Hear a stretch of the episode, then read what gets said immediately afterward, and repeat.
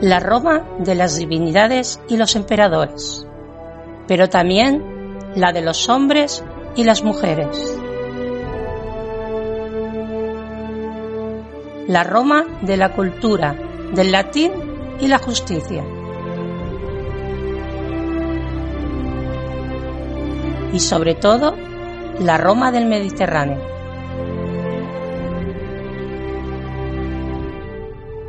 Bienvenidas, bienvenidos al Ignum en Roma.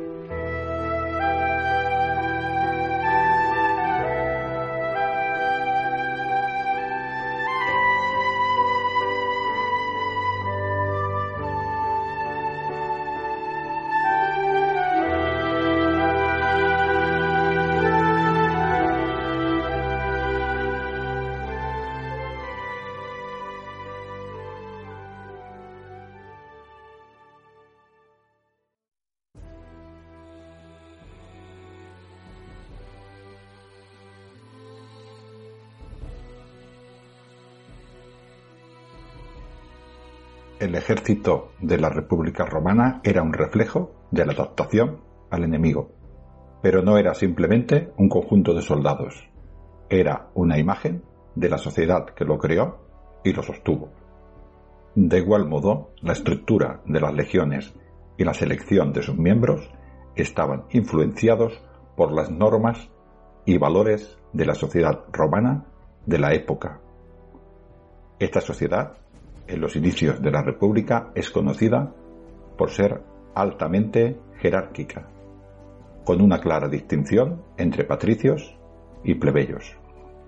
Esta estructura social se reflejaba en la organización de las legiones, donde los oficiales superiores eran nobles y los soldados rasos eran plebeyos. Además, la sociedad romana valoraba la disciplina y el orden lo que se veía reflejado en la estricta disciplina militar.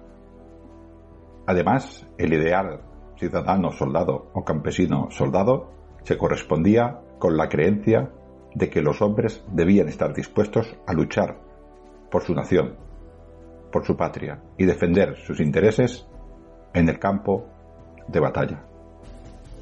En un sentido real, los romanos fueron los ingenieros sociales de su propio ejército, construyéndolo para reflejar las normas y valores de su sociedad, adaptándolo también al enemigo, para poder, así, mantener su poderío militar y político.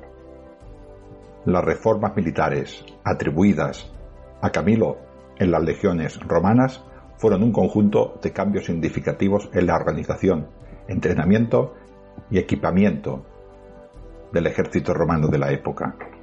Estas reformas establecieron un modelo de ejército que permitió a la República Romana expandir su dominio y consolidar su posición como potencia militar, primero en Italia y después en el Mediterráneo.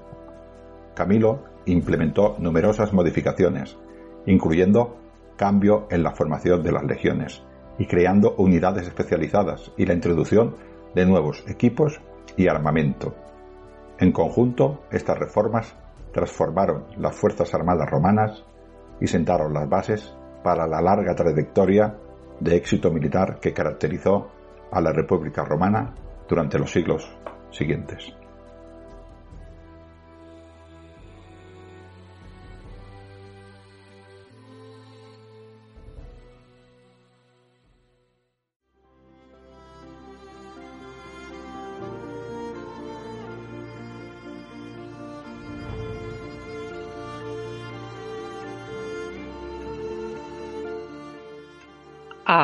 Eres el hermano protector? Siempre. No soy físicamente el mismo, ni tú tampoco. Los demás ven cómo crecemos, pero nosotros nos vemos como siempre fuimos. Nos conocemos por dentro y lo hemos compartido todo. Los secretos, los miedos, las penas y las alegrías. Cuando estoy junto a ti, el tiempo no es importante. Es como si viviéramos aparte. Tu felicidad me hace tanta falta como la mía.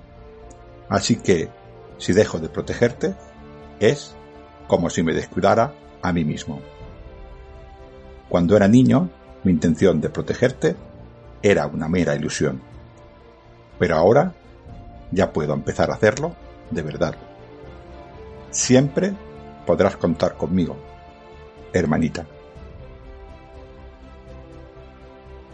Ulpia Marciana le recordaba mucho a su madre en cuanto a sencillez, sinceridad, educación y un afortunado nacimiento. Nada de eso les limitaba en empatía e inteligencia. Las dos se regían por los mismos principios. Las dos observaban el mismo modo de vida. Nada había en ellas que permitiera saber que se trataba de dos mujeres distintas. Nunca se verían en peligro de convertirse en vulgares. Siempre las vería mujeres dignas y como tales merecedoras de ser amadas desde el corazón. ¿Qué puede ser más digno de alabanza en una mujer que considerar que el verdadero valor no reside en el esplendor de los títulos o las riquezas? Ninguna otra podría mostrarse merecedora de los más grandes honores. Sus sentimientos de unión eran tan claros y fuertes que nada podría separarlos.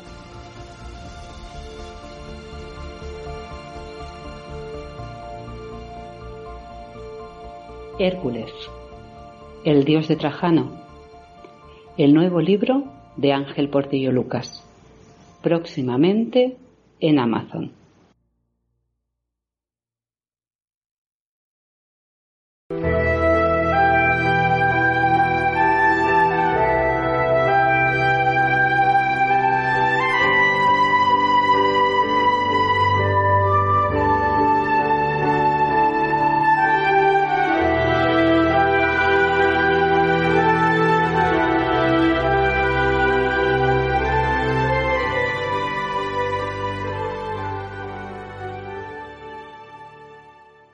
Salvete, amigos de, Roma. Bueno, eh, vamos, a, vamos a seguir con una serie que empezamos a primeros de año, ni más ni menos que el 19 de enero del 2023, que es sobre el ejército romano. En aquel caso hablamos de lo que nos dicen las fuentes, lo que nos dicen eh, los clásicos del ejército de la monarquía. Es prácticamente mito, ¿no? Pues ahora nos vamos a venir a este primer ejército de la República como saliendo de ese teórico 509, que fue la fecha teórica en la cual nos dicen las fuentes que se creó la República, más o menos nos iremos hasta la época de Camilo o la época de las guerras samnitas. Cómo evolucionó ese ejército a, a las legiones bastante eh, conocidas. No, no son ya todavía las legiones, dijéramos, de Cipión, pero ya empiezan a aparecerse bastante. Y tampoco son estas, eh, estas eh, clases de ejército que luchaba, o aparte de este ejército, luchaban tipo falange, ¿no? Que, bueno, algunas personas discuten sobre este tema, pero bueno, tenía, como mínimo, tenían toda esta panoplia oplita, porque se han encontrado muchísimas tumbas así, ¿no? Para esto me volverá a acompañar Jesús, que es muy difícil de encontrar. ¿Cómo estás, Jesús? Bien, bien, bueno, no, no soy tan difícil, no le creáis, es, es muy exagerado. Eh, no, bien, bien, muy bien, eh, y muy contento. Además, ya, ya sabes que yo te exigía siempre a ver cuándo hacemos tal, a ver cuándo hacemos no sé qué tal. Y porque me gusta mucho, me gusta mucho este, este tipo de programas, más que nada, pues porque yo soy el niño que escucho a Ángel y le hago preguntas y eso es maravilloso porque mm, responsabilidad cero, ¿eh?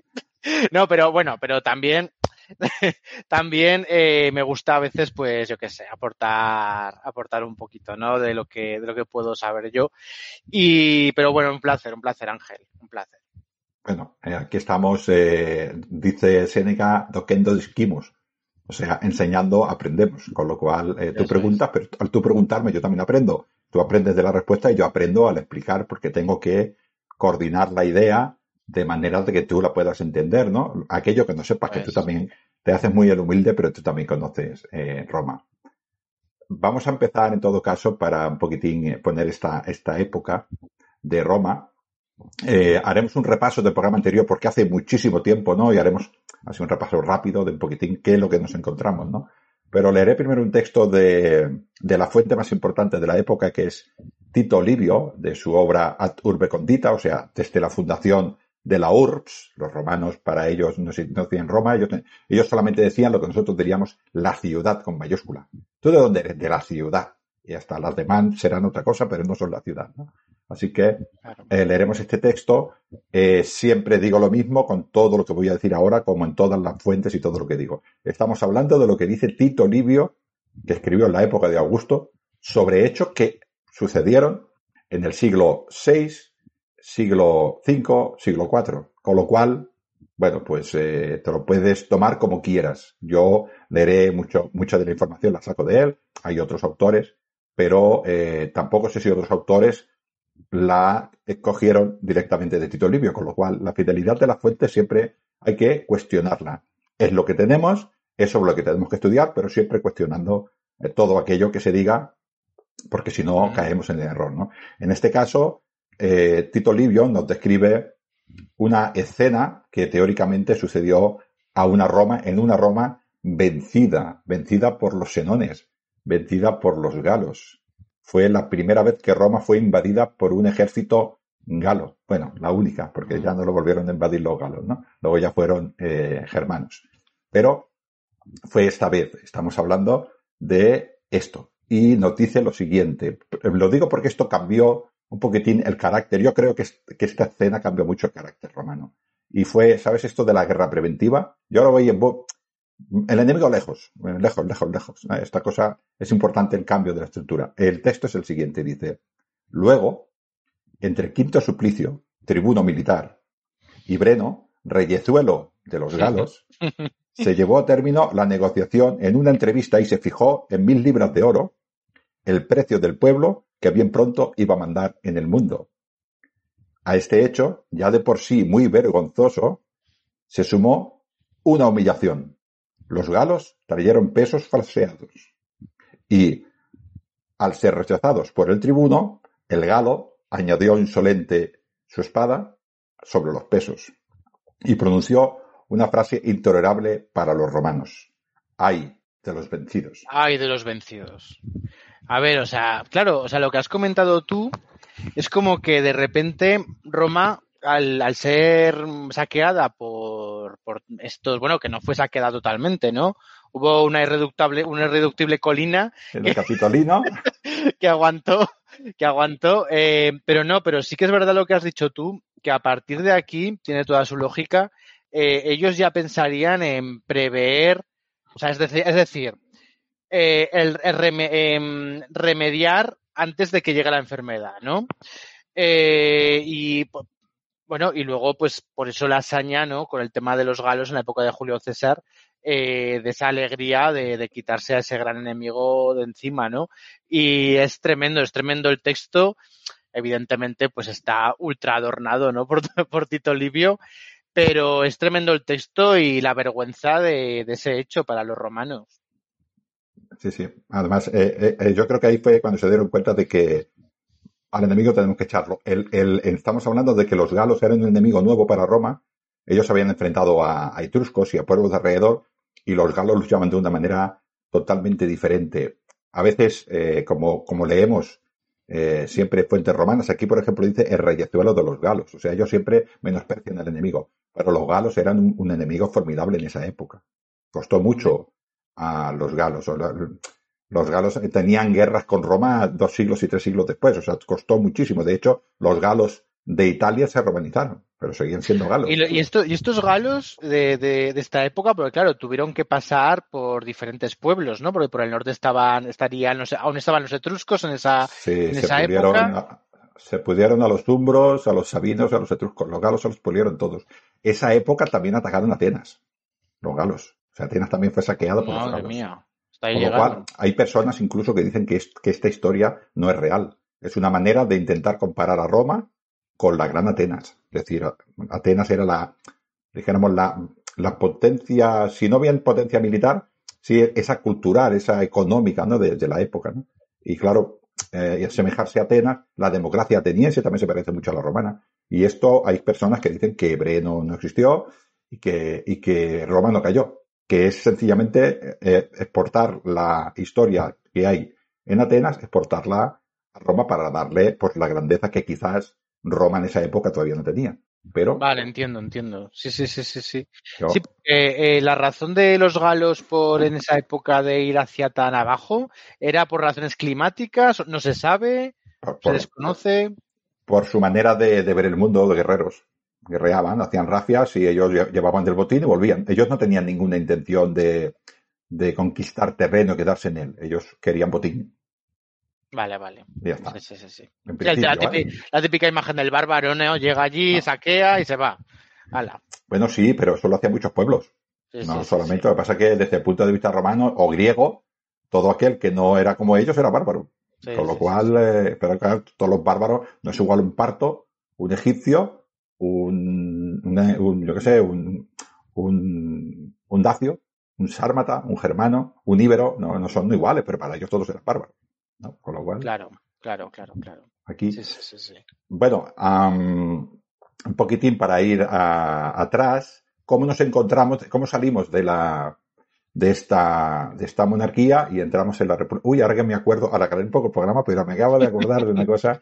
esto, esto de, de, Breno, a las personas que os gusta la numismática, eh, por eso llamamos monedas a las monedas. Precisamente viene de esta historia de aquí esta aldea, esta aldea irreductible de romanos en el Capitolino, arriba, la, colina Capitolino tiene, tiene una colina que es donde están los templos de Júpiter, y de otra colina que es el Arx, el Arx, y allí había un pequeño, el Arx con un bosquecillo, y allí tenía eh, un pequeño templo a Juno, a Juno, un pequeño templo a Juno, con unas ocas sagradas. Y parece ser que estos galos intentaron atacar a la colina por la noche y estas ocas, pues evidentemente pensando que eran depredadores que se les querían comer, pues empezaron a hacer ruido. Lógico, típico de las ocas, no se iban a poner a volar e irse. Pues bueno, estas se quedaron allí cantando lo que canten las ocas, que no sé lo que hacen. Y entonces, pues los romanos, eh, evidentemente, pues eh, defendieron aquella zona y aquello quedó. ¿Cómo le llamaban a, este templo? Pues llamaron Juno Moneta, que quiere decir Juno la que avisa. Juno la que avisa, la avisadora. Y como al lado era donde un poco más tarde se pusieron todo el tema este de las monedas, pues era Juno, moneta, y de moneta viene moneda, ¿no? Por eso ahora nosotros en el bolsillo llamamos monedas. Sí, a ver, ahí, yo creo que hay cierta confusión porque hay sitios que dicen que las monedas las hacían en el templo. No, no, no. Las monedas las acuñaban cerca del templo, pero no en el templo, no. Pero es que hay, hay sitios que lo ponen así, ¿eh? Por eso que hay que aclararlo. Yo, yo, yo he oído que había un taller cercano al templo de Juno Moneta. Sí. sí. Bueno, pues, eh, ¿cómo nos encontramos? Nos encontramos con que, atribuida a Servio Tulio, el último, el, sexto rey de Roma, más o menos, ¿vale? Etrusco ya, pues hizo unas reformas un poquitín para acabar de este, con este ejército de, de, gentes, este ejército de nobleza que iba con sus huestes, para hacer un ejército ya distribuido por, por riqueza. Y nos dividió el ejército, como he dicho en la introducción, el ejército reflejaba a la sociedad romana. ¿Cómo, cómo lo quiso reflejar Servio Tulio? Por dinero. Porque el dinero es imprescindible para hacer la guerra. Sin dinero no se hacen guerras. Con lo cual lo distribuyó por dinero. Y distribuyó la, a las personas en ciertas clases. La primera clase, la segunda, la tercera, la cuarta, la quinta, los capite kensi, capite kensi, que se escribiría capite censi, censi de censo y capite de cabeza, o sea, los contados por cabeza, para que nos entendamos. Eh, ¿Vosotros cuántos sois? 27, pues 27. Y tras esos capite kensi estaban pues los, eh, los ecuestres, los caballeros, ¿no? Cada una de estas clases, pues una tenía que tener una riqueza que está valorada, eh, pues, hemos dicho, por Tito Livio y la, y la valora en ases. En aquella época, en estos, en estos tiempos de Servio Tulio, no existían los ases. Roma no tenía un sistema monetario propio y no sé si tendría ningún sistema monetario todavía de una manera extensa, ¿no? Quizás habría alguna moneda, pero yo creo que era raro que, que la hubiera. La, riqueza era la, la petunia, era el ganado y las tierras. Antes de, antes del siglo III, que es cuando empieza la moneda circular, ¿vale? Y el asignatum, más o menos por esa época, estaba el rude, que eran trozos de metal que los pesaban con una balanza, pero no sé en qué punto exactamente eh, empezaría todo eso, ¿no? Estamos hablando de siglo, eh, mitad del siglo VI. Claro, es que... Pues bueno, había unos que eran ricos, dice 100.000 ases, otros de segunda categoría 75.000 ases de propiedades, de riqueza, de patrimonio.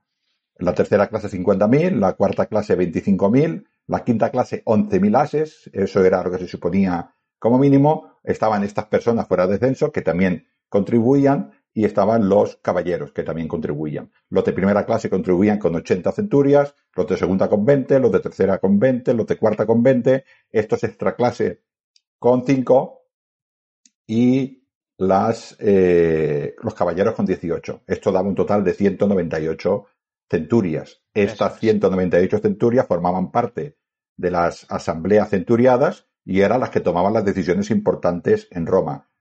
En principio, al inicio de la República, eran estas que declaraban, por ejemplo, entre ellas la guerra porque eran los hombres que iban a ir a la guerra, con lo cual ellas, ellas eran los que declaraban la guerra, estas 193 centurias. Hemos dicho que la primera clase tenía 80 y los caballeros 18, 98, mayoría absoluta. Claro, mayoría absoluta. Sí, sí. Ya, ya estaba trucado. Siempre, siempre hay truco en esto. Claro, claro. Bueno, tiene, tiene una cierta lógica, ahora iremos avanzando, tiene una cierta lógica desde su perspectiva, tiene una cierta eh, lógica desde el punto de vista romana porque al final para la guerra hace falta dinero. Y claro, las gentes ricas daban más dinero para la guerra y como aportaban más dinero para la guerra, ellos decían, nosotros aportamos más, nosotros tenemos que tener más privilegios. Claro, claro, eh, aportaban más, pero bueno, luego igual llegamos a ese punto, pero no se distribuía de manera equitativa entre todos. No, no, luego hablaremos, luego hablaremos de los patricios y los plebeyos, que esto también hace un cambio evidentemente en el ejército. No, no, no se distribuía Evidentemente no se distribuye igual, porque ellos consideraban que yo aporto más riqueza, yo aporto más patrimonio, yo aporto más riesgo. Con lo cual yo también tengo que recibir eh, más recompensa, ¿no? Livio nos explica, Tito Livio nos explica, pues, eh, el armamento que tenía, por ejemplo, de la primera clase, nos dice que tenía un casco, un escudo redondo, unas grebas, una coraza, y luego como armas ofensivas llevaba una lanza, una pequeña, una espada, seguramente tipo, o muy parecida a la griega, ¿no? O sea, eso es una oplita. Nos está hablando de esta primera clase que era una oplita, ¿no? Y luego nos va diciendo, conforme vamos de la primera hasta la bajando en clase, nos vamos viendo que cada vez se tiene peor eh, armamento y peor armadura o peor defensa. Con lo sí, bueno, y además se le, van quitando partes. Se le van quitando ¿Eh? partes. sí, sí. Claro, claro. ¿Y por qué era esto? Pues porque lo que hemos dicho, ¿no? Eh, el dinero, el dinero para la guerra, lo, y para, claro, en la guerra tenemos dos, dos cuestiones. Una es, ah, bueno, ¿quién lo paga? Estos hombres se van a ir, tienen que comer, tienen que ir a algún sitio, cuando necesitan comida, pues tengo que comprar mm, ganado, porque claro, la mejor manera de llevarme la carne es viva. La mato allí y ya está. No, no puedo llevar carne en conserva, la mejor manera. Y todo esto genera unos gastos. ¿Quién ponía ese dinero? Pues lo ponía él eh, lo ponían las personas que iban a la guerra, estas centurias que iban a, los covicios eh, centuriados y decían, vamos a la guerra contra cualquier enemigo de Roma, por ejemplo, contra Tusculum, por decir algo. Vamos a ir a la guerra, ¿no? O contra los filenates, vamos a ir a la guerra. Estos eran los que ponían el dinero, estos eran los que se jugaban, se jugaban su patrimonio. Los ricos conseguían tener, porque parte de este dinero que pagabas, hemos dicho siempre que el soldado romano se pagaba su panoplia era parte de este dinero. Había personas que tenían su propia panoplia y esto se ahorraban un poco, pero el Estado, no, no el Estado, la persona con este impuesto, con este dinero, se pagaba su panoplia. Cuanto más dinero tenía, mejor panoplia podía tener. Con lo cual, e igual, e igual que aportaba dinero, pues tenía mejor defensa. Los que menos dinero tenían, pues eran los que menos panoplia tenían. Estos capetis, estos, estos fuera de censo no tenían nada. Entonces cogían un escudito pobrecito como podían y van para adelante a morir. Y también lo que comentábamos en el capítulo anterior, que en el tema de las de los botines también funcionaría un poco así, ¿no? Sí. Si tenías más, te correspondía, te correspondía más, ¿no? Si aportabas más para la guerra, también te correspondía más botín para la guerra. Es de lógica aplastante. Mm. Porque tú, conforme tú aportas eh, eh, dinero, pues tú tienes que recibir éxitos, ¿no? Y esto bueno, eh, en, su época, en su época era, era, bastante, era bastante entendible. Por esa razón, ellos entendían que el único que podía ir a la guerra era aquel que tenía algo que perder, aunque fueron cemilases. Si vienen a mi tierra, yo voy a perder. El que no tiene nada que perder, como una persona de estas que contaban por cabeza, luego más adelante en la República, ya en la, cuando lleguemos a las reformas de Mario, se dice que, que Mario fue al proletariado. O sea, personas que la única cosa que aportaban eran hijos. Prole. Y no aportaban nada más desde el punto de vista romano. ¿Eh? Sí, Siempre hablamos, hablamos, desde el punto de vista romano. Pues en este caso, era gente que no tenía propiedades. Y hacía lo que podía. A veces estos eran pues artesanos o aguaderos o hacían lo que podían. O sea, participaban pues como, como podían. No todo el mundo que está en el ejército está en la línea de batalla. Se necesitan líneas de suministro. Se necesitan pieles. Se necesitan curtidores. O sea, estos eran los que, los que se dice que era la clase capitequensi, ¿no? En esta época, la clase capitequensi eran hombres no armados y servían como armeros, herreros, trompeteros, eh, etcétera, etcétera, ¿no? O sea, eran los que no iban todos, pero... Que también son importantes, me refiero en este sentido, ¿no? Y tenían que alimentarse, pero me imagino que serían los peor alimentados. Pues eh, no, no, que va, no, posible. Comían, como los patricios. Les servían en las mesas. Qué cosas, piensa, tío, eso piensa que cuando un, patricio de estos iba a la guerra, pues se llevaba igual 40 esclavos para servirlo. Claro, no, claro. no pensemos que la gente cuando iba al ejército se perdía. Y estas personas de la segunda clase, que eran gente ciertamente acomodada, lo que ahora diríamos clase media, también se llevaban sus esclavos. O sea, que ellos iban a, la batalla, pero tampoco vivían como luego el ejército de, de Mario o del, o del Principado, que los, legionarios eran legionarios, eran, eran personas, eran campesinas, pues que decidían ir a la guerra a combatir pero intentaban llevarse las máximas comodidades posibles. no cargaban su panoplia, iban con un esclavo. Y todos estos, cuando iban a la guerra, eh, todos estos se entrenaban en su, cuando estaban haciendo el campo, también se entrenaban para la guerra y, ¿no? O porque claro. Claro, la, la educación, intentamos, intentamos eh, lo he dicho en varios programas, ¿no? Pero lo, vuelvo, lo, vuelvo, a confirmar. Para un campesino de, de aquella Roma, que tenía en su ADN que su oficio era ser lo que fuera y soldado. O sea, el, un romano era un soldado. Y se ha acabado. Con lo cual, parte de la visión de cualquier padre patricio o de cualquier padre de esta segunda clase, padre de una familia pues eh, media, era enseñarle latín, enseñarle a llevar un negocio, enseñarle a cuándo tenía que cultivar las tierras en un sitio determinado porque el viento soplaba y la luna, y también le enseñaba a ser soldado. Su padre era su, su instructor. Y cuando ese hombre iba a hacer la guerra, ya estaba preparado para luchar. Evidentemente, entrenaban también en el ejército pero, pero ya estaba preparado, era parte del aprendizaje. Claro. Claro, porque en esta época eh, usaban la falange, eh, luchaban con falange, ¿no? Eh, supongo, eh, porque claro, de alguna manera ellos también tendrían que tener esa disciplina de luchar en conjunto, luchar en, en formación, ¿no? Entonces, eso no, se desconoce un poco, ¿no? No, El tema... ver, se, se, se, supone que cuando se formaban los ejércitos, pues estas personas eh, iban eh, adquiriendo su eh, su experiencia.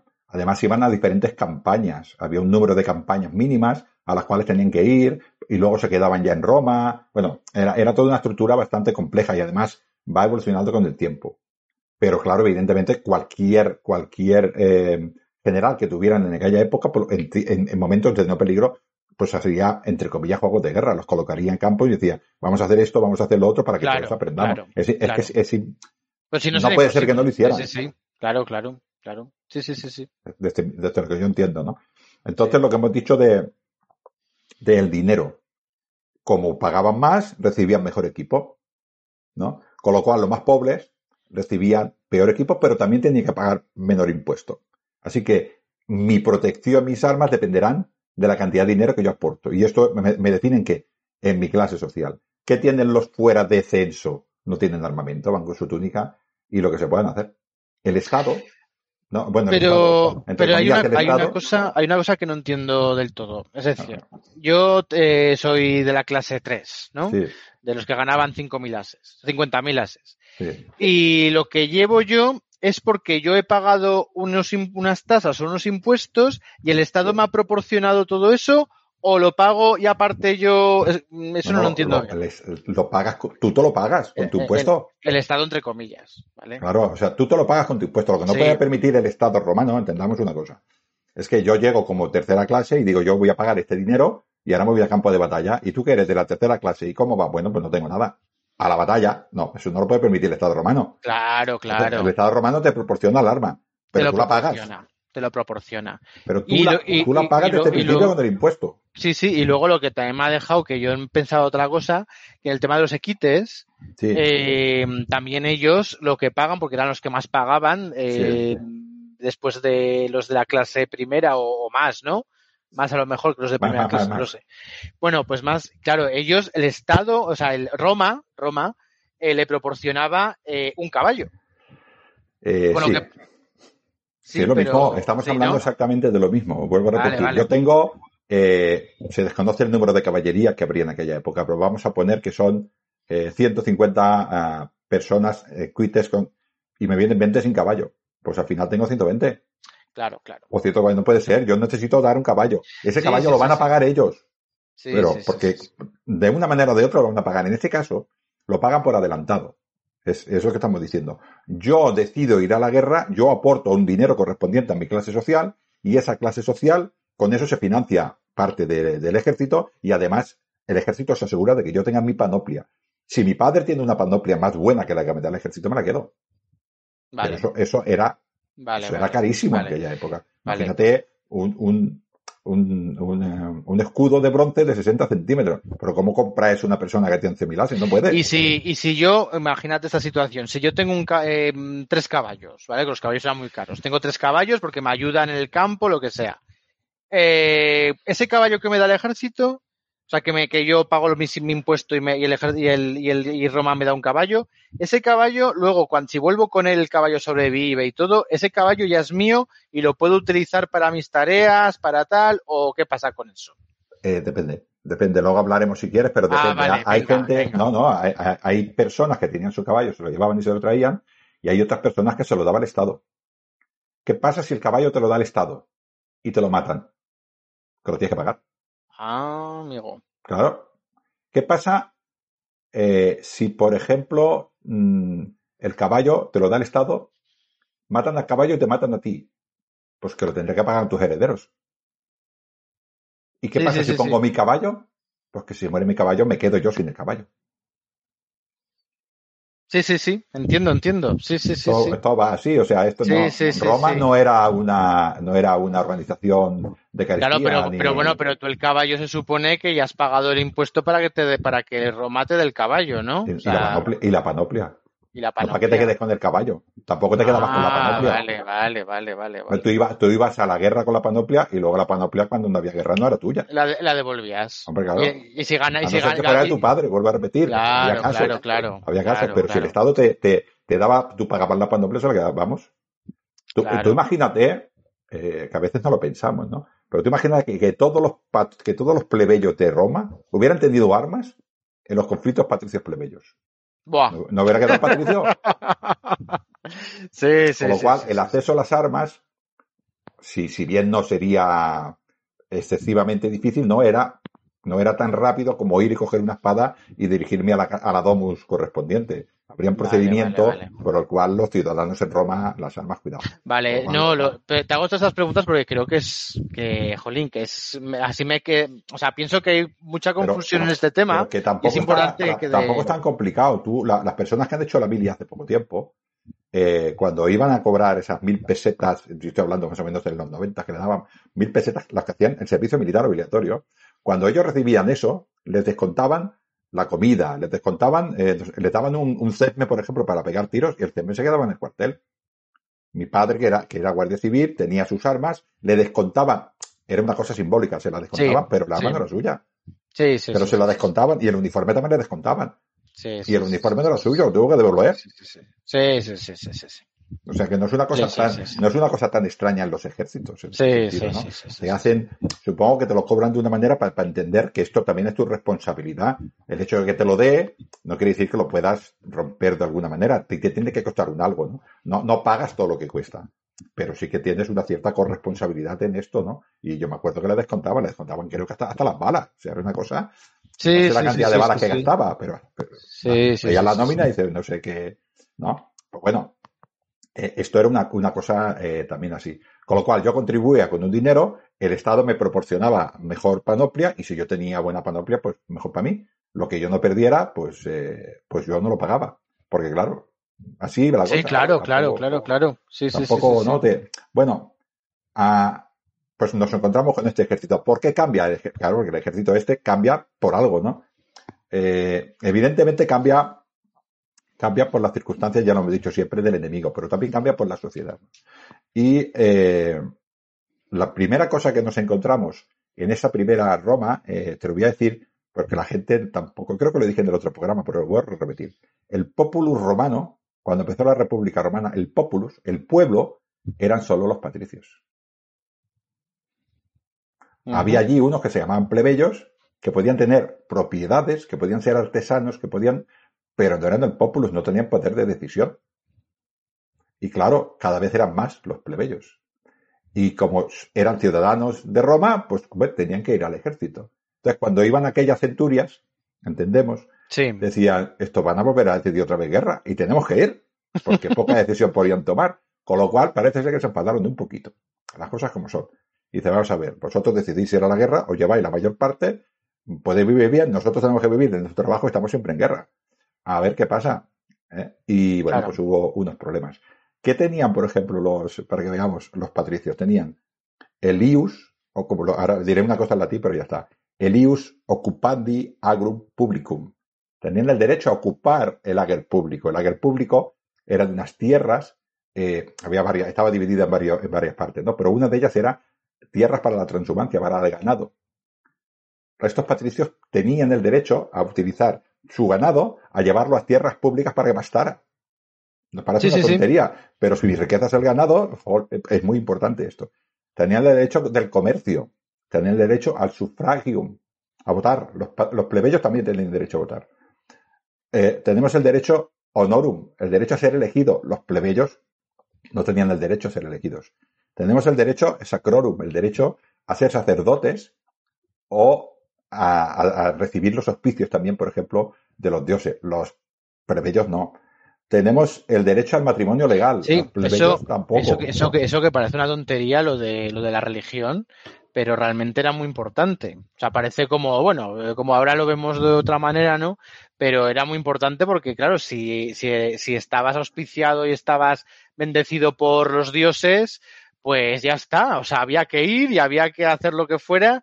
Claro, o sea, tener esa relación con los dioses era muy, muy, muy importante. importantísimo para una sociedad que cree firmemente que los dioses eh, son el, el origen de todas las cosas y que para que tu futuro vaya bien tienes que hacer lo que los dioses quieren. ¿Y cómo lo sabrás? Pues pidiendo en los auspicios. Los plebeyos no podían tener esta relación con los dioses. Luego existían dos, dos eh, más, muy importantes, que una era el, el ius actionis, actionis- el, el ius, el derecho a eh, ir a la justicia y pedir justicia. Los patricios la tenían, los plebeyos no. Pero sí que se tenían que someter a esa justicia si ejercían sobre ellos los plebeyos. Además no la conocían tampoco, porque la ley solo la conocían los patricios. Esta trajo muy mal rollo, muy mal rollo.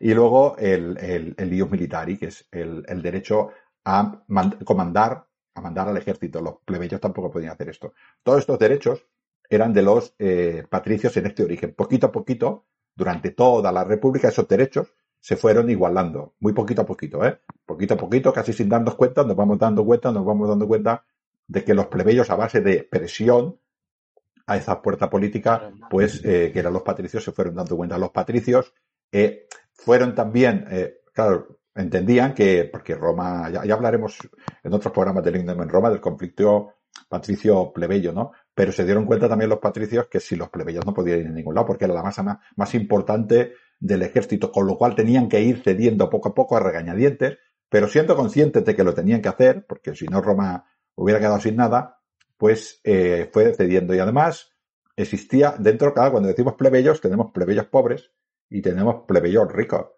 Los plebeyos ricos se llevaban bastante bien con los patricios. Pero muy bien. O sea, Claro. quiere decir que al final la riqueza, La riqueza puede con todo. Pero en esa época, por muy rico que fueras, no tenías ningún derecho político. Sí, sí. No tenías derecho político, pero tenías, tenías poder económico, con lo cual podías prestar y de una manera o de otra manera, pues siempre podías eh, un poco ejercer presión sobre según qué decisiones. Así que las diferencias sociales, eh, la lucha por los derechos políticos también, los problemas económicos y las la, diferentes eh, recompensas que has dicho tú ante el servicio eh, en el ejército. Piensa una cosa, por ejemplo, en lo que doy un ejemplo para que veamos eh, a dónde podíamos llegar incluso. Tenemos a un hombre de la tercera clase, por ejemplo, ¿no?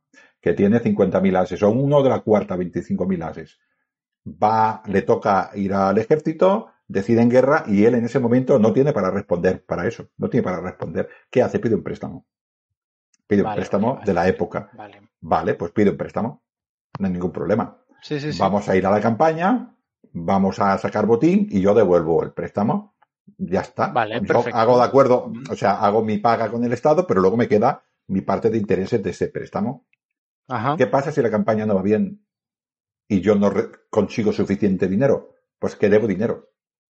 La garantía, hoy por ejemplo yo tengo una hipoteca, si dejo de pagar la hipoteca, el banco me quita mi casa. En aquella época la garantía era la persona in situ. La misma persona era la, garantía, con lo cual si no podía pagar, perdía la ciudadanía y se convertía en esclavo de su deudor. Sí, sí, sí, sí. sí, sí. Eso es fortísimo. Sí, sí, sí, sí. Sí, sí, sí, sí. Sí, porque eh, además estos de la, eh, por ejemplo, estos de la cuarta, eh, claro, hombre, si poseían a lo mejor algo que les, les, permitiera les permitiera pagar eso, pues bueno, se lo quitaban y ya está, ¿no? Si, si poseían alguna tierra, alguna historia, pero claro, si no poseían nada, pues evidentemente de alguna manera lo tiene que pagar, de alguna manera tiene que... Porque, claro, además, eh, aquí dice, por ejemplo, los de la cuarta clase, 25.000 ases de patrimonio, de riqueza, pero una cosa es tener patrimonio, o sea, si yo solo tengo tierras, al final, ¿qué doy? Y si yo tengo ganado, puedo dar ganado, puedo dependerme. De, o sea, vendría a ser ahora, una cosa es tener propiedades y otra cosa es tener liquidez. Claro, claro, digo yo, digo yo que esto, esto de los ases, porque esto es de, esto de realmente de estas divisiones de en, ases, esto de, de, qué autor, qué autor. Tito, Livio. Tito Livio, claro. Tito Livio era un autor del siglo I antes de Cristo, siglo I después de Cristo, ¿no? Claro, es que en esa época eh, lo que, o sea, digamos que una vaca, un ganado, unas tierras, todo eso también tenía un valor en bronce. Entonces, claro, eh, en esa época si no había bronce, el dinero como tal, también sería una traducción a lo que podían tener en ese momento, que podían ser ganado, podían ser ovejas, podían ser tierras, podían ser lo que fuera. Es muy difícil. Esto es una valoración de Tito Livio eh, en el siglo, eh, en la época de Augusto, ¿no? Y no, y claro, ¿cuánto vale? Es como si te dijeran a ti, ¿cuánto vale una casa eh, en España? ¿Cuánto vale una casa? Pues tú puedes hacer una media, pero no tiene nada que ver lo que vale en Madrid con lo que vale en mi pueblo, con lo que vale en un pueblo de Galicia o con lo que vale en un pueblo de estos, por desgracia, de la España vaciada. Y son casas igual, igual con las mismas características, ¿no? Pues él lo que hace es un poquitín igualar. A nosotros lo que nos tiene que quedar claro en esto no es los 100.000 ases ni los 75.000 ases, sino que había dividido el censo por riqueza y cada una de estas riquezas aportaba un número de hombres y, esa riqueza le aportaba una protección y una, y una calidad de armas. Con esto nos tenemos que quedar, no sé, tan, tan exactos con esto. Que parece que es así, porque estas reformas duran mucho, estas clases duran mucho en el tiempo en el ejército, prácticamente hasta Mario. Sí que es verdad que una vez que ya estamos a mitad del siglo II, pues la cosa ya empieza a ser un poco más complicada. Oye, y, una, cosa que no te he preguntado, eh, que me ha llamado la atención, ah, pues claro, cuando toda esta gente se iba de Roma eh, a luchar la batalla, tampoco muy lejos, porque tampoco las batallas eran muy lejanas, pero no había hombres, no quedaban hombres en Roma o sí que había gente para defender la ciudad en caso de que. Sí, sí, había, había, había hombres en Roma. creo recordar, grosso modo, eh, tendría que confirmar el dato, pero los hombres que servían en el ejército, los hombres de infantería, tenían que hacer 20 campañas.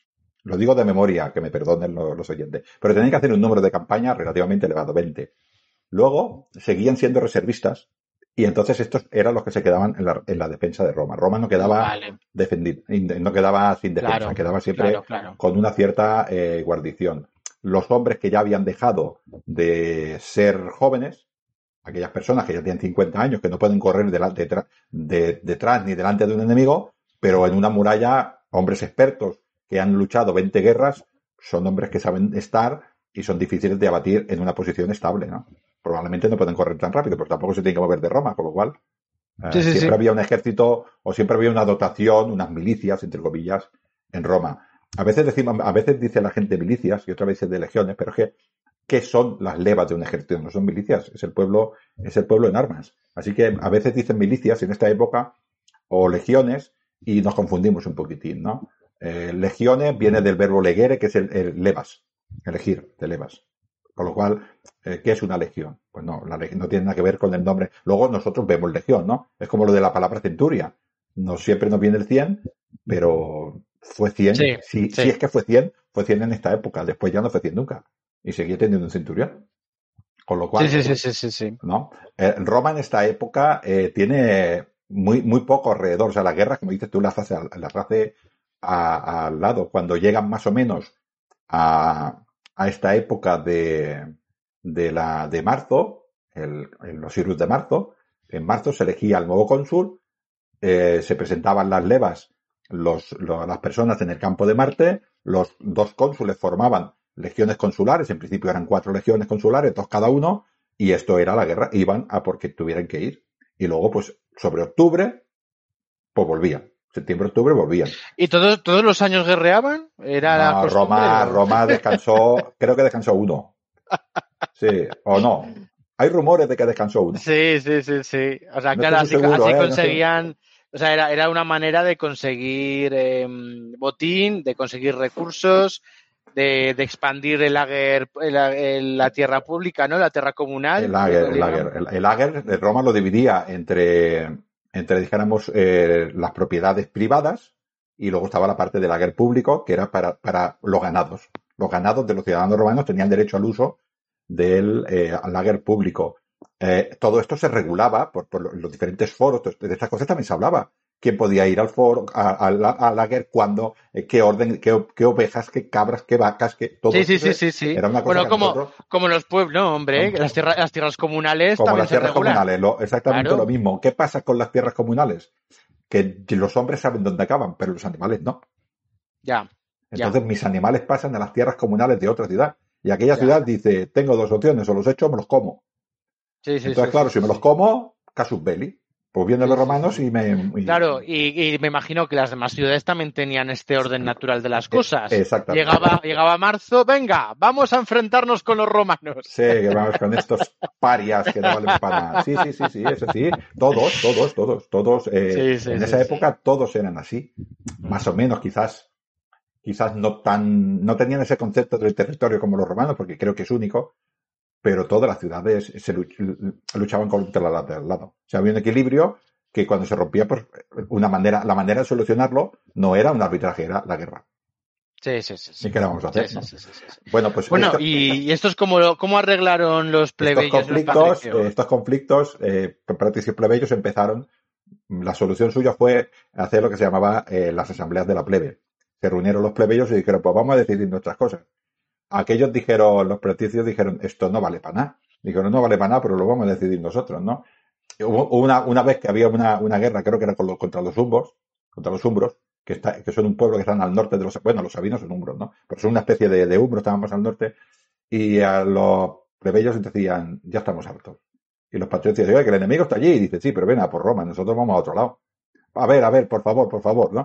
Y a base, a base de estas presiones, pues consiguieron estas cosas, ¿no? A través de la asamblea de la, de la plebe, a través de muchas presiones consiguieron, yo creo que son dos cosas muy importantes. Una son la ley de las doce tablas, que es el texto escrito de la ley, de la ley que se iba a aplicar a todos los hombres de Roma. Evidentemente, los de arriba siempre iban a tener más posibilidades de sortearla, pero ya había un texto escrito y la ley era para todos exactamente igual. Y después consiguieron la figura del tribuno de la plebe, que en este origen era solamente una persona que estaba en el Senado y toda aquella ley que podía perjudicar a los plebeyos la podía vetar. el derecho a veto, la tribunitia potestas, el derecho a veto. Sí, Luego, poquito a poquito, ya pudo también legislar. Luego, poquito a poquito, este tribuno de la plebe, como los, de- como los magistrados, luego entraban también en el Senado. Pero Esta- cuando estaba en el Senado, Perdón, Ángel, esta tribuna potestas sí, eh, luego fue clave en los emperadores, ¿eh? claro. o sea, fue la llave. Claro, fue la llave. Los emperadores creo que se la daban cada uno de enero, le, le- le renovaban su tribunitia potestas.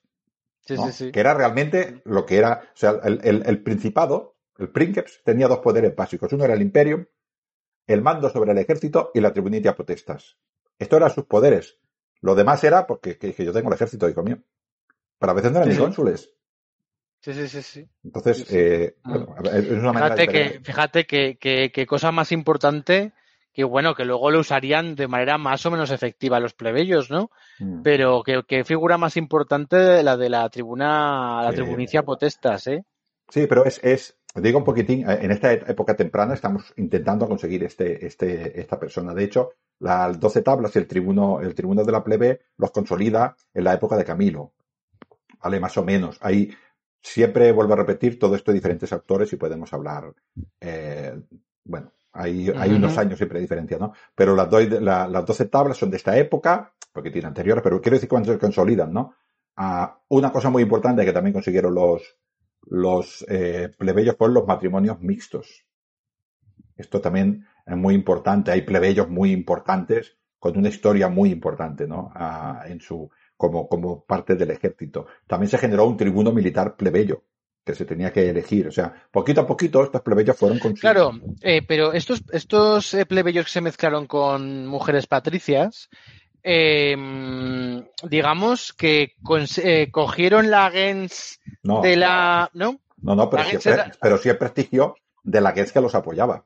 Yo me he casado, por ejemplo, Tiberio Septonio Graco se casa con una Cornelia. Los Cornelios eran muy importantes. Entonces, yo soy un, yo soy un plebeyo rico. Pero es que además, además, mi suegro es un Cornelio. Y los dos vamos unidos hacia el mismo objetivo, hacia el mismo. Y esto da mucho prestigio. Claro, pero la gens de tus descendientes será, será. Siempre. Sí, sí, la gens, la Vale, gens vale, es siempre vale. de, del padre. Claro, porque luego había ramas, había ramas de una misma gens, que unas ramas eran patricias y otras ramas eran Claro. plebeyas. ¿Y esto Es- cómo se entiende? Esto eh, es difícil, pero yo creo que se entiende en el sentido de que se pierde la ciudadanía y se recupera. Este tipo ¿Ah, de sí? cosas, sí. O, o eh, también son eh, libertos. Normalmente cuando, cuando yo pertenezco a, en esta Roma tan arcaica, todas las personas que estaban bajo una, una gens, los Valerio, por ejemplo, que es una, es una, es una gens de este tipo, todas las personas que estaban bajo la gens Valerio eran Valerios. ¿Vosotros Vale, entiendo. Los Valerios. Entiendo, entiendo, El que tenía el apellido Valerio era el, el- el padre de familia y sus hijos. Pero O sea, digamos, demás- es que esto ocurre, esto ocurre mucho en la en numismática, que de repente pues ves, eh, es- eh, hay- ves un- una gens, ¿no? Por ejemplo, los Sempronios o, Sí. o los Cornelios, y te dicen, mira, pero este Cornelio tal era de, de familia patricia, de rama patricia, pero este Cornelio tal, aunque era también muy importante, tenía la misma gens, pero este era de rama plebeya, es que ¿sabes? pensemos que cuando yo, si yo era esclavo, me liberaban por, porque me lo ganaba por lo que fuera, eh, era liberto. Yo tenía la ciudadanía, pero no plena todavía. Yo no era ciudadano romano, mi hijo era ciudadano romano. Había, había un paso. Este ciudadano romano ya era de pleno derecho, en este caso plebeyo, ¿no? Sí. Con lo cual, eh, el apellido, como me habían dicho Valerio, y mi padre era un Valerio, no sé qué, yo soy yo siendo un Valerio. Entonces, ¿tú cómo te llamas? Pues yo me llamo Valerio. Igual ya Sí, hace sí, siete generaciones que mi padre ya no es esclavo, pero yo sigo siendo Valerio. Además, probablemente ya siete generaciones no lo puedo asegurar, pero dos o tres generaciones después de la libertad de tu padre, ah, tú sigues sirviendo a los Valerio, aunque eres un hombre libre, como cliente, Sí, sí, sí, sí, sí, sí, sí, sí. y no siempre Sí. vas a ejercer como cliente, puedes cambiar de Sí. patrón. Sí, bueno, Puedes- digamos, claro, digamos que el, el patricio es el que viene directamente de ese, de ese mm, padre de la, pa- bueno, ¿cómo se llaman? Los padres fundadores, ¿no? Patria, De, patriae, patria, patriae. exacto, vienen directamente de allí, en- entre, se, se supone, y los otros pueden ser libertos o tal, de la- que se liberaron hace mucho tiempo, que consiguieron cierto poder y que, y que de alguna manera pues llegan, pueden llegar a confundirse, pueden llegar a casarse incluso con, con una chica patricia, pueden tal, entonces pueden ir adquiriendo Y, y al poder. revés, y al revés. Había, había al revés patricios, había plebeyos muy ricos que, que la élite eh, casaba a la hija por el dinero. Cuidado. Sí, sí, sí, que el dinero era muy importante. Había, había, había, eh, bueno, había casos al revés. Si es que al final eh, el dinero lo mueve todo. Hay gente que es noble, que había, había gente noble que se había empobrecido por el motivo que fuera y tenía nobleza y tenía todo lo que tú quisieras, pero no tenían duro. Y al final, Sí, sí, sí. pues el dinero es el que, el que hace, ¿no? Sí, Pues es bueno, el típico, el típico caso, ¿no? Del, del rico millonario que se quiere casar con la duquesa que está empobrecida por el título. Y ella quiere sobrevivir y él solo quiere el, el título y ya está. Es algo, algo parecido. Sí, sí, ahora, ahora me acuerdo, que lo tengo por aquí apuntado, que era lo de lo del ejército, ¿no? De que hemos dicho, ¿no? Am, los romanos dividían la, la edad del hombre por lo que podía hacer, en, en este caso, sus actividades, ¿no? Y eras infante hasta los siete años, eras puer hasta que tu padre te declaraba mayor de edad. Normalmente 16 o 17 años eras puer, puberto. Después eras adolescente hasta los 25. Fíjate que No, fíjate, fíjate. Eras juvenil, ¿eh? Mm. hasta los 46. Esta era la edad entre el puer y el juvenil, desde los 17 hasta los 46, en lo que ese hombre iba al ejército, iba fuera de Roma a luchar. Qué bien, yo aún iría fuera de Roma a luchar. Bien. Yo no, yo no. Tú estarías ahí protegiendo. luego tenemos lo- los senios, que eran la- estas legiones que se quedaban en Roma. Estos eran las, eh, las legiones seniones, los seniones, los senios, ¿no? Y a los 60 años ya vienen los senex, los, los ancianos, los senex, que de ahí viene el senado. Senex, senado. ¿No? Sí, sí, sí, pues esta era la manera un poquitín que tenían de organizarse. Creo que eran, lo digo de memoria otra vez, unas 20 campañas, fíjate tú la diferencia, los infantería, o sea, los más pobres, y la caballería, los secuestros iban a 6. Ah. Claro, porque, claro. Oye, y, y con los caballos, porque dices, no, los secuestros, que iban a caballo. Claro, tú nos imaginamos que luchaban a caballo. ¿Luchaban a caballo o bajaban del caballo a luchar? En esta época, no. En esta Vale, época, eh, no creo que lucharan a caballo. La caballería era para rodear. Eh, si necesitaban luchar, dijéramos de verdad, luchar, luchar, luchar, bajaban, o sea, bajaban del Bajaban a pie, luchar. claro, claro. Sí, claro. sí. Ahora, claro, encima del caballo, pues tendrían sus lanzas y tenían sus ventajas cuando el enemigo corría para desplazarse, para evitar ser rodeado. Claro. Eh, Vale, si vale, entiendo, al caballo, pero solamente el hecho de poder desplazarte rápidamente, bajar del caballo y generar una, una ventaja numérica en un punto determinado, pues esto es importantísimo, ¿no? Y Sí, sí, sí, si las tropas enemigas, por ejemplo, son unas tropas un poco dispersas y que no están muy, muy acorazadas, también puedes cargar con el caballo. Una tropa de infantería cerrada, tipo falange, no puedes cargar con el caballo porque cae, caes una, vamos, una escabechina. Pero en otras tribus, en otras fuerzas más dispersas o gente que huye o, pues un hombre a caballo, pues, Bueno, y, y para, y para la exploración también irían estos equites, claro, para la ¿no? exploración. Claro, Claro, claro. Sí, sí, sí. Pues bueno, eh, esto es el conflicto. Vuelvo a repetir, eh, el conflicto se va dirimiendo, va sucediendo desde el principio de la República hasta hasta. Yo creo que prácticamente hay una ley muy importante a mitad del siglo III, que es la ley Hortensia, que nos dice que los plebeyos, lo que se decida en la asamblea de la plebe, también es obligatorio para el resto de Roma. Y esto iguala mucho las cosas.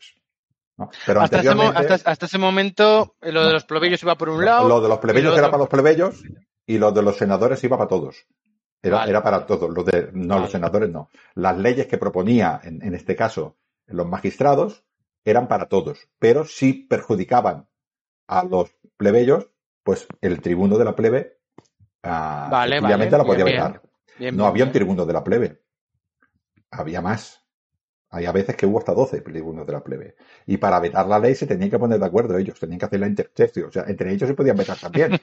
Con lo cual, Era, era, mejor, era mejor tener a muchos que a uno. ¿eh? era un sistema muy complejo. Claro, los, los patricios Sí, querían controlar sí. también al tribuno de la plebe. claro. Estos tribunos, al principio, vuelvo a repetir, cuando se no, no- tenían derecho solamente a asistir al Senado. Luego tuvieron derecho, cuando, cuando ellos tenían derecho a, a veto, pero también tenían derecho a voto.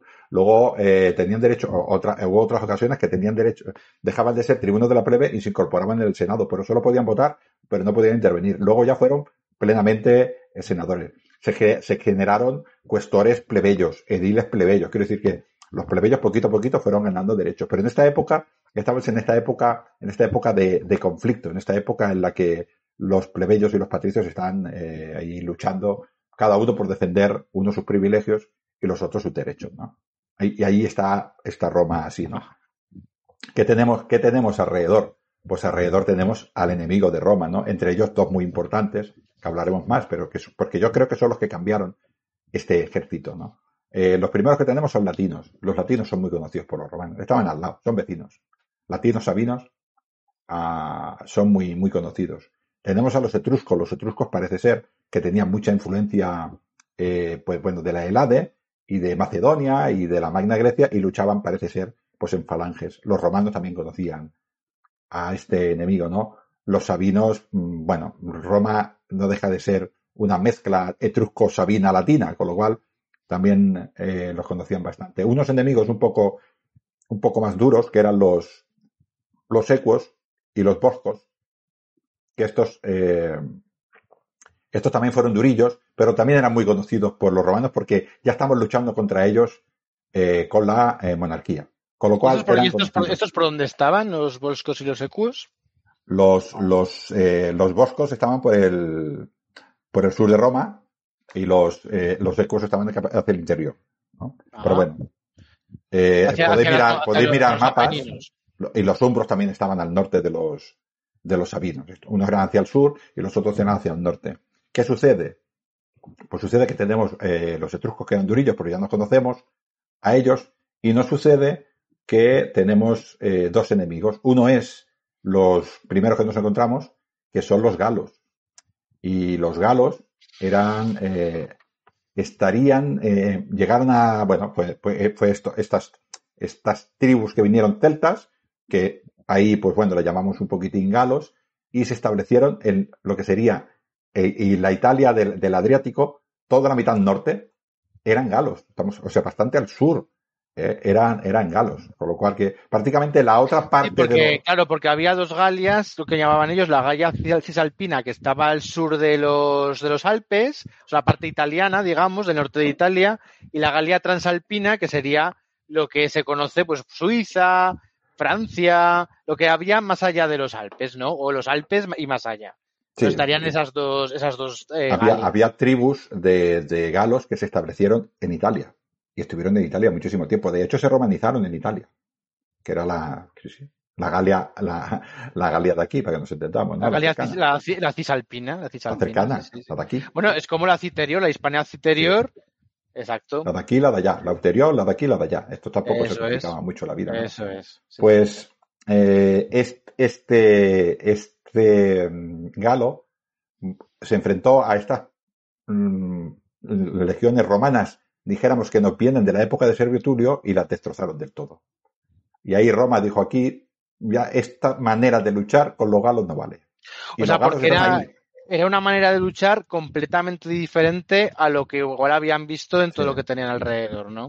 Sí, sí, sí, sí. No sabemos muy bien. Parece ser que eran, eran unos tipos que ejercían mucha presión sobre un lugar determinado concreto de la, de la formación. Además eran estaban bien armados, sabían también luchar, o sea, no, no, no, no eran bandas, estaban, ah, se agrupaban también por sus diferentes eh, unidades, las que fueran, algunos, algunas fuentes dicen que son doscientos y pico de hombres, en unidades de doscientos y pico, los, los romanos cogieron 160, pues ellos decían, bueno, pues una de estas iba, ejercía tanta presión en un punto determinado que lo rompía. Y claro, los ejércitos en aquella época cuando se rompían, pues perdían, perdían la cohesión y pues rápidamente pues tenías problemas, ¿no? Eh, luego uno, por, por, uno, por eso uno ve luego la, la, reacción de Roma ante esto. ¿no? Pero bueno, parece ser que era esto. Pero eran grandes luchadores. No, no, no nos dejemos engañar. Por en la época de Julio César, cuando fue a la Galia, las legiones de Roma ya son otras. No tienen nada que ver con esto. No tienen nada que ver con sí, esto. Sí, sí, sí, sí, sí, y, y, otro enemigo es cuando Roma se expande hacia el sur y nos encontramos a los sammitas. Los sammitas a Roma les costó tres guerras. En el siglo IV y en el, en el siglo III, ¿no? Entonces, entre esta época de, Camilo y los sammitas es donde se supone que estas reformas del ejército se fueron produciendo de estas clases que había, pues poquito a poquito fueron dejando esta legión pseudo, vuelvo a repetir, eh, falange o falange romana a las primeras falanges ya de, eh, dijéramos, manipular. Es este tipo de enemigo, ¿no? O sea, digamos, la, fal- la, la falange, bueno, o la legión manipular o falange manipular, la falange, digamos, que era como algo que era muy costoso maniobrar, ¿no? Ante la flexibilidad del enemigo y dijeron, bueno, pues vamos a hacer algo más flexible, vamos a adaptarnos y vamos a reducir igual el número de, de, de- de personas que haya en cada grupillo de estos para que seamos un poco más flexibles, ¿no? De alguna manera, para que se pueda manipular, como dice el nombre, eh, mejor el... sí, bueno, manipular viene, al revés, manipular Bueno, viene de bueno. un puñado, manipular viene de un puñado. Ya, vale, vale, Quiere por decir puñado y, y ahora decimos así nosotros, manipular porque quiere decir, era, era muy flexible, ¿no? Se enfrenta a unos enemigos que no luchan tampoco en falange, sino que luchan en grupos dispersos que se mueven muy rápidamente y Eso la falange... y, y- y los amnitas, eh, perdón, perdón que te interrumpa tanto, pero oye, ¿y los amnitas qué característica tenían en su, en su lucha? ¿Por qué eran tan duros los amnitas? Primero porque estaban en su tierra, era- eran gente dura, era- eran, eran, parece ser que eran pastores también, ¿eh? Bueno, en aquella época todo el mundo era, ¿no? Y eh, luchaban de esta manera, era, era un pueblo muy organizado y parece ser que luchaban eh, con mucha movilidad. O sea, ellos atacaban y se podían retirar rápidamente, la falange no los podía seguir.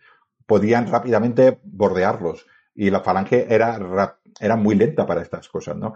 Además, no buscaba nunca el enfrentamiento directo con la falange porque sabía que iba a perder. Con lo cual, Claro, no, es un ejército, los atenienses que se enfrentan contra los espartanos y los dos dicen, no, nosotros somos hombres y vamos a luchar en falange, aquí vamos a morir, lo que sea.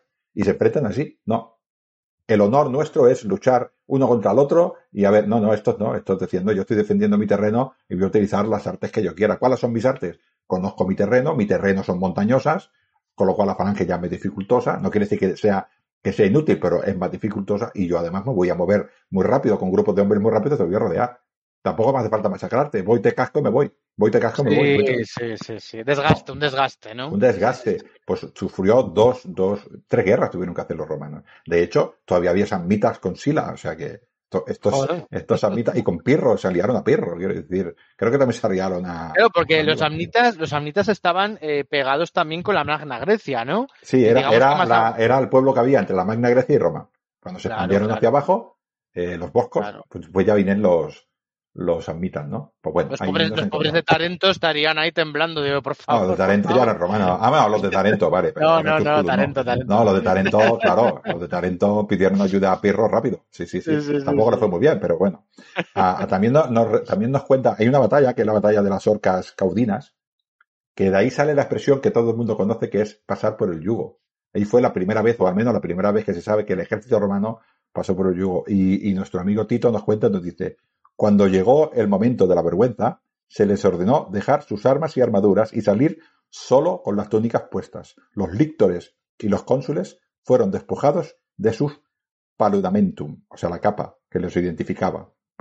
Los soldados romanos se negaron a mirar tal acto y apartaron la mirada. Los cónsules fueron los primeros en pasar semidesnudos bajo el yugo, luego los oficiales y finalmente los legionarios uno por uno. Los ammitas empezaron a burlarse de ellos. Y Tito Livio nos dice que lo más difícil de resistir para los legionarios fueron las miradas del enemigo. O sea, estaban avergonzados, pero se reían de ellos. Y después de la humillación, iniciaron la marcha hacia Roma derrotados. Esto, esto es, es una derrota, pero no, no, no es solo una derrota, es una humillación. Porque, porque Aníbal los mató. Estos no, estos los humillaron. Sí, sí, sí, sí. Y estamos, no, no hay mucha diferencia en el tiempo con, Ujú. con, con Breno. Con lo cual, a Roma tiene, entiende que tiene que cambiar algo. Y lo cambia.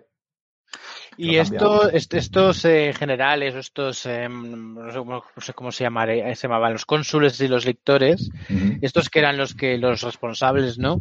Cuando Los volvieron a Roma, eran- eh, los, los lictores cónsules- eran los que le, los que, a ver, los, que, los a- que los protegían, los que los protegían a, a- aquí dicen cónsules, pero en esta época, bueno, en esta época ya eran cónsules. opretores, ¿no? sí, Opretores. pero cónsules o pretores, sí. Eh, estos cuando llegaron a Roma, eh, claro, porque, bueno, eh, el honor era muy importante, ¿no? Para, para ellos. Algunos se Eh, suicidarían. se suicidarían, claro, es que... Sí, sí, sí, sí. Porque la Gens, la Gens era importantísima, ¿no? Bueno, ya, ya llevaban en esa época, claro, es cuando yo vengo de una época muy triunfante, la primera derrota es muy vergonzosa, pero ya llevaban unas cuantas con los, los samnitas les costó mucho a los romanos. O sea, las dos primeras guerras, la primera guerra samnita, la Roma la para, pero, pero no, la para, pero sin ninguna, quiero decir, hasta la tercera guerra no se puede ya considerar decir que Roma va por los samnitas y de una manera, eh, podríamos decir, casi segura de que puede ganar. Hasta entonces no. Pero ya ha hecho todas estas reformas, ya va con otro ejército, ¿no? No es el ejército Sí, sí, sí, de estas sí. cinco clases, que sí que lo será siempre, porque no son cinco clases, en realidad son seis clases. Más la caballería. Porque fuera, el- los fuera de clase. Y el pueblo de, y el pueblo de los amnitas eh, se organizaba mm, de una manera, es decir, tenía mm, sus ciudades eran ciudades-estado también, Sí, como sí, sí, sí, también, también, también. Vale, o sea, no eran como los romanos que simplemente eran gente de una misma etnia o de una misma tal, que estaban divididos en Todo, diferentes eh, ciudades- toda la cuenca mediterránea, bueno, toda, toda Italia, Sicilia, eh, todo lo que nosotros llamamos ahora Grecia, la Tracia, todo esto eran ciudades-estado. Sí, sí, sí. Eh, Pero todo que, lo que claro, es eh, Licia, Asia, o sea, Turquía, también eran ciudades claro, pero Roma, Roma de alguna manera es ciudad-estado, pero mm, su particularidad es que va cogiendo el Ager Publicus y va cogiendo otras ciudades y, le- y bueno, y las Entiende, sí, sí, sí, sí, sí, no, es, es, es así. Entiende que se expande con la tierra. Roma es tierra. Roma eh, entiende que la tierra es suya, es para él, necesita la tierra. Y otras ciudades buscan un, un- un vivir relativamente bien, eh, un equilibrio con el, con el vecino. Cuando el vecino molesta, pues hace su guerra y tal, pero no tiene, en general, no tienen intención de conquistar a la ciudad enemiga y conquistar a la ciudad enemiga y adquirir más tierras eliminando totalmente al enemigo. En Es general, curioso, no. ¿eh? Es curioso, sí, sí. No, quizás Alejandro Magno es un poco diferente, ¿no? Sí, pero sí, es macedonio, sí. No, no es. Pero los romanos sí se extienden. Bueno, Sí, sí, son sí. manera- maneras de ver el Sí, mundo, sí, ¿no? sí, sí, sí, sí. No, además, esto me parece que ya, ya lo hablamos en, en el otro, con, con, con, con tres ejemplos de conquistas que hicieron las primeras eh, batallas que tuvieron con ciudades próximas, ¿no? Que, que al principio, pues, batallaron y volvieron, me parece, y luego ya la siguiente ya hicieron, hicieron cosas diferentes. No ahora no me acuerdo bien del nombre de las ciudades o el nombre de Sí, sí, los... Antenates, Caenina. Eso, eso, eso, eso, esos, esas, esas, esas, esas. Bueno, Bueno, pues entre Camilo, para que no, para, para hacer un poco, y esta guerra samnitas se produjo, probablemente ya empezó antes. O sea, eh, las reformas en el ejército, igual que las reformas en la sociedad romana, son continuas. No se puede decir ahora, de, no, es, es todo un continuo, y muchas veces lo que hacen algunos, algunas personas que dicen que, que, los historiadores luego dicen que han hecho es que las consolidan, pero ya son un hecho. Con lo cual, es- estamos ahí moviéndonos. Es una, es una, bueno, es una época larga, pero bueno, eh, las reformas de Augusto las empieza Mario. Estamos hablando prácticamente de 100 años. sí. Con lo cual, y también, sí, sí. y también Julio César hace reformas sobre las reformas de Mario, que Mario ya cogió parte de las reformas que hizo Escipión Emiliano. Entendamos que todo, todo va así. Sí, ¿no? todo va evolucionando. Todo claro, va evolucionando, ¿no? Sí, sí. Pues eh, entre esta- estas, pues empezaron a hacer, y ya empezamos a cambiar ni primera clase, ni segunda clase, ni tercera clase, ni cuarta, ni quinta, ni fuera de censo, ni quites. Ahora ya empezamos a nombrar a estas personas ya como las conocemos, ¿no? Y pusieron los astatis, que equivaldría a esta tercera clase, los princeps, los príncipes y los triaris. Y además teníamos a los rorari, a los lewes, a los leves y a los ascensis. Y los ascensis que se escribiría. Esas seis clases son los nombres propios que le dan a esas seis clases que había en este ejército eh, monárquico, además de los secuestres, la caballería. Sí, ya sí, vemos sí. estos nombres ya nos suenan un poquitín eh, más, ya nos suenan un poquitín más. ¿no? y estas, y estas eh, ¿cómo, cómo, ¿qué particularidad tenían cada, cada Claro, una de estas? los astatis son los de la tercera clase, que son la, ya son de infantería, ¿no? Entonces, la, la infantería, la infantería eh, de Roma ya se divide en astatis, en príncipes, princeps y eh, triari. Esto es la fuerza más, eh, la- la- lo que sería la, la Sí, la, fuerza choque, la fuerza de choque, ¿no? La fuerza de choque, sí, sí, esto es la infantería. Pero bueno, entendamos que cada uno tenía un armamento. Los Astati tenían peor armamento que los Princeps y los Princeps tenían peor armamento que los eh, Triaris, ¿no? Eh, luego nos encontramos también pues otros cuerpos como los, los Lewes, los que eran los que tiraban jabalines y tenían ese pequeño escudo que luego, luego se podían convertir en aquellos que nosotros llamamos bélites. Que en el ejército de Escipión eran los bélites. Sí, Estamos- sí, pero todavía sí, no estamos en el ejército de Escipión, estamos en estas reformas de Camilo. Tenemos a los Rorari, que son ah, un cuerpo de infantería de reserva. Eh, son, es un cuerpo de infantería, en principio parece ser, eh, depende de la fuente, que es esta, esta infantería, porque todavía parece que no nos fiamos mucho. La tenemos en la reserva por si acaso, pero no vamos a fiar de esta fuerza de choque, ¿no? ¿Vale? Y tenemos también otro cuerpo de, de infantería ligera que son los Ankensi. Una cosa Oye, y, y estos, eh, porque antes no te lo he preguntado, con, ¿cómo, cómo se formaban estas... En, en el campo de batalla, ¿cómo, Sí. cómo, cómo se ponían todos estos? ¿Cuántos había de cada uno? En, ¿Cómo se llamaba la agrupación? Eh, manipul, ¿El manipulo? Sí, Eh, sí, sí. La formación se pone a el manipulo. Ah, en todo caso, vamos a quedarnos aquí y luego vamos a avanzar hasta allí, ¿no? Ah, venga, perfecto, perfecto. Sí, te digo, eh, la caballería que me has dicho antes, ¿no? La caballería, pues, formaba, era un cuerpo. Los romanos nunca no tuvieron mucho aprecio o no tu- le dieron mucha importancia a la caballería en aquella época porque se luchaba a pie. Mantener caballos era muy caro y, bueno, era prestigio de la luchar a pie y era más barato formar a una persona de infantería que a una de caballería. Y ya está. Y además, seguramente también sería por una cuestión de prestigio. Eh, La, la plebe o los pobres que vayan a pie, nosotros ya iremos a caballo. Y tampoco somos muchos, por lo cual habrá poca, poca caballería. Pero bueno, en principio, lo que hemos dicho antes que decías tú del caballo. El caballo lo, lo daba, la, como yo aportaba más dinero, Roma me daba un caballo. Pero si yo moría ese caballo, ese caballo se lo tenía que volver a Roma, lo tenía que pagar y era caro. Si me llevaba mi caballo, pues yo perdía mi caballo. Así que nos podíamos encontrar en un ejército a gente que tenía caballos públicos y a gente que tenía su propio, su propio caballo, ¿no? Eh, bueno, eh, siempre ejerció, Roma siempre dio caballos públicos a los, a los equites y los equites siempre, a partir de Belles, siempre eh, llevaban sus propios caballos. Igual que nos encontramos con, la, con, el, con los cuerpos de ejército. Hay gente que tiene su panoplia familiar, padre y tal, y la lleva, y otras que no. Siempre y cuando tú no debilites, tú no te puedes presentar en un cuerpo de Astati vestido como un bélite, no puede ser. Vale, Tú tienes entiendo, que ir entiendo. con esta correspondencia. ¿no? Pero bueno, Sí, si te sí, podían sí. dotar con una, con una coraza un poquitín más grande que la que te correspondía, pues eso corre bajo tu cuenta. Claro, claro, claro. Pero claro, no puedes dejar en evidencia a esto, ¿no?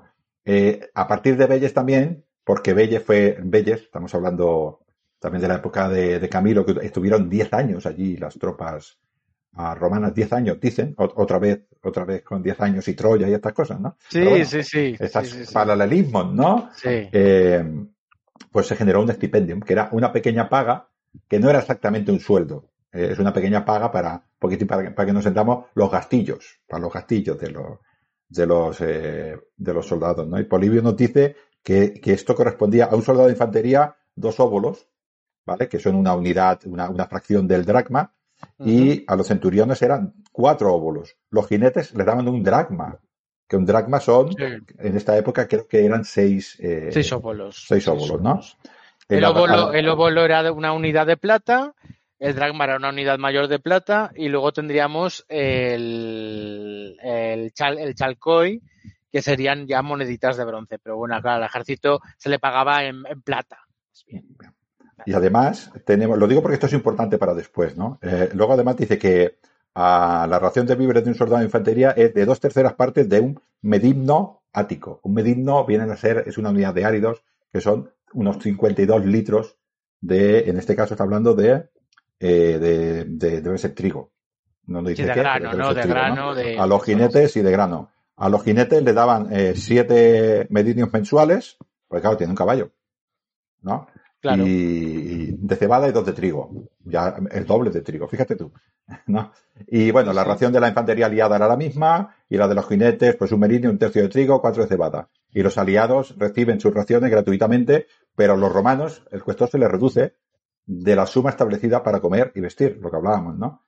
Y eventualmente para la reparación de algunas armas. O sea que ese dinero que les daban también los soldados tenían que pagar todos estos, estos complementos. Hemos visto que hay un dinero para pagar a los soldados y otro dinero, dijéramos, para los caballos y para las armas. Son dos Sí. grupos. Lo que pasa, claro, lo que pasa es que no hay que confundir porque que luego con las reformas de Mario los soldados sí que reciben un salario como tal. Van, van recibiendo un y- mucho más, y mucho, mucho más. sí, más, sí, sí. mucho más porque, porque ellos al fin y al cabo van a subsistir con eso. Sí. Pero en este caso no subsisten de esto, sino que esto es para el día a día, ¿no? Para sus gastillos, lo que, para sus reparaciones, de para tal, claro.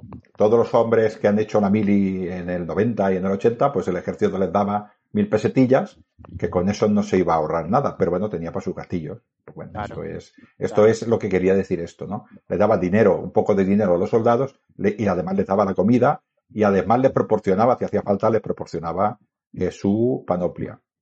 Ah, esto quiere decir que lo tenían que pagar. Pero ya veremos qué pasa luego con esto, ¿no? Vale. Y el cambio, lo que hemos dicho, el cambio táctico, eh, es lo que dicen los historiadores militares, el manípulo de lo que has hablado antes, ¿no? Que querías decir tú, cómo se ponían, ¿no? Eh, el manípulo fue la formación táctica del ejército. Aquí hay muchas, estamos hablando de una época muy temprana y hay muchísimas dudas de un poquitín cómo se luchaban, ¿no? Si, por ejemplo, los manípulos, yo te digo una de las dudas que hay, ¿no? Si, por ejemplo, los manípulos de Astatis eran siempre de Astatis o eran mixtos, tenían, mm, si eran, por ejemplo, 160 hombres, pues había 40 hombres de infantería ligera que se ponían delante para, para hacer, eh, para lanzar, luego estos se iban detrás y los otros eran los que luchaban como infantería. Porque siempre O hay sea, estas di- o sea, digamos, digamos que el manípulo, ima- imagino, son 160 hombres, ¿no? Sí, un manípulo, eh, para que nos entendamos, en aquella época se supone que estaba dividido en dos centurias de 60 hombres cada una. ¿No? Vale. O- sí. Entonces, cual eran tene- 120. tenemos a los Astati, los Astati, cuando decimos la línea de los Astati, queremos decir no una línea, sino No, no. queremos decir un grupo de Mira. personas que se colocaban delante. Tito, Tito Livio, Tito Livio nos dice, Sí. según Tito Livio, una legión estaba compuesta por tres líneas de 15 subdivisiones similares a la de una falange, más las unidades auxiliares y escaramuzadores. Tres líneas. El tripe, tripe aquis, que le llaman, ¿eh? el triple eje. Eh, el orden de batalla es el siguiente. Triari en la tercera línea, Princeps en la segunda línea y los Statis en primera línea. Generalmente combatientes mediante una formación, una formación similar a, la- a la que sería un tablero de ajedrez si ponemos, por ejemplo, recogemos las casillas, las tres primeras filas de casillas negras, pero con 15. Sí, sí, entiendo, entiendo. Así es como luchaban. ¿Por qué, ¿Por qué te decía antes de lo de los galos? ¿Qué hacen los galos? Te rompen la primera línea y te deshacen cuando yo voy la falange en una línea y me la deshacen. Si yo tengo tres líneas, me pueden romper la primera, pero la segunda, Sí, sí, sí, sí. entendemos, Y, ¿no? y- la cual- tercera, y la tercera, que claro, los- es, es un poco también para, para desmotivar al enemigo, ¿no? Porque de repente dice, ah, y de repente te aparece otro. Y luego te aparece otro. Y ya, claro, es como, ¿no? Un poco, un poco así. Claro, Además, Tito Livio mismo nos dice que los romanos, primero, utilizaban escudos pequeños. Después, cuando se convirtieron en, en- en- cuando recibieron el estipendio, pues construyeron escudos más grandes en lugar de los pequeños. Sí, sí, sí, sí. Claro, ya, ya recibo un poco de paga, ya me puedo, me puedo adaptar. El, el Estado me da un escudo pequeño, pero yo igual me compro uno más grande para protegerme. Con lo cual, los escudos ya se hacen más grandes. Si los escudos se hacen más grandes, pues te proteges más. Claro. Porque al final, claro. ¿no? Entendamos, entendamos que eh, estamos haciendo, respetando un poquitín esta, esta estructura de clase que nos hizo Servio Tulio, estamos eh, estructurando nuestra, nuestra legión. Las primeras, las primeras clases son, dijéramos, tropas de movimiento rápido, tropas de hostigadores, tropas, y luego ya nos encontramos con estas tres clases que son la infantería, dijéramos, pesada, los astati menos pesados que los Prinker, y, menos pesados que los Triari, ¿no? Pero ya nos encontramos, en, este momento dice 15, luego esto cambia con el tiempo, las, las, las, las legiones de Polibio y de Megalópolis no son estas, las de Cipión ya no son estas, son otras, pero estas se parecen ya bastante, es este, este primer cambio, ¿no? Tenemos estas 15 manípulos de Astatis, 15 de, de Princeps y 15 de Triari. Bueno, pues esto era a Cuando este. dices, cuando dices 15 manípulos, ¿quieres decir que en cada uno de esos manípulos habían bastantes soldados en Sí, cada que línea? Hay, hay, hay fuentes que dicen que había entre 160 hombres y otras que dicen 120. Yo me inclino Vale, por vale. 120 porque los, ciento, lo- los, los manípulos de 80 hombres, las centurias de 80 hombres son, son más imperiales, ¿no? O son más de, de la época de Mario. En esta época las centurias son de hacer de 60. Pero bueno, no vamos a discutir por, por Sí, esto, sí, ¿no? sí, sí. Estamos hablando que agrupábamos un número de hombres, yo creo que eran 120, 60 y 60. Había una centuria prior y otra centuria posterior y sus centurión prior y estas centurias pues se iban eh, cambiando. Tito Livio nos explica que los astati comenzaban en, com- en combate a los primeros, si estos no eran capaces de desorganizar al enemigo, retrocederían paso a paso y los recibían los, príncip- los princeps en espacios libres entre sus filas. Como hemos dicho, que son tableros de ajedrez. Se retiran las, negras, dijéramos, y se ponen donde están las blancas, pero ahí se hace toda una línea allí, ¿no? Eh, luego, pues eh, estos prinkes pues son los que inician la batalla. Y así que si tenemos problemas, pues entrarán los triaris. Pero no se rompen nunca las líneas, porque siempre hay alguien detrás. Si ya llegamos a los triaris, claro, claro. tenemos un problema. Claro. Porque la batalla quiere decir que no, va, que no va bien. Y tenemos todos estos, eh, toda la, la, caballería que normalmente estaba en las alas, y todas estas tropas de, de hostigamiento, que unas tiraban sillas eh, ondas y otras tiraban jabalinas, que lo que hacían era primero se ponían delante para hostigar, conforme el enemigo atacaba, se ponían detrás de la tropa que estaba luchando y seguía hostigando. Y cuando se ponía detrás y seguía hostigando, ¿no? Esto era, bueno, la táctica eh, que nos sí, un poquitín eh, Tito Livio de, de, cómo funcionaban estas, estas legiones. Esto nos lo dice en Historia de Roma en, en su libro 8 y creo que está, está bastante, está bastante bien explicado uh, o bastante entendible. No sería siempre todas las batallas así. Eh, probablemente algún enemigo al ver esto ya se iría. Estamos hablando de este tipo de tropas. Tenemos los a los a los Roraris y tenemos a los Akensis, tenemos estas tropas que, que es sencillamente decir, en vez de llamarle quinta clase o fuera de clase, pues le hemos cambiado el nombre. Y ya está, ¿no? Estas tropas ligeras al final se unen todas en, en, lo, en los Welites y bueno, pues eh, luego ya veremos la siguiente reforma, ¿no?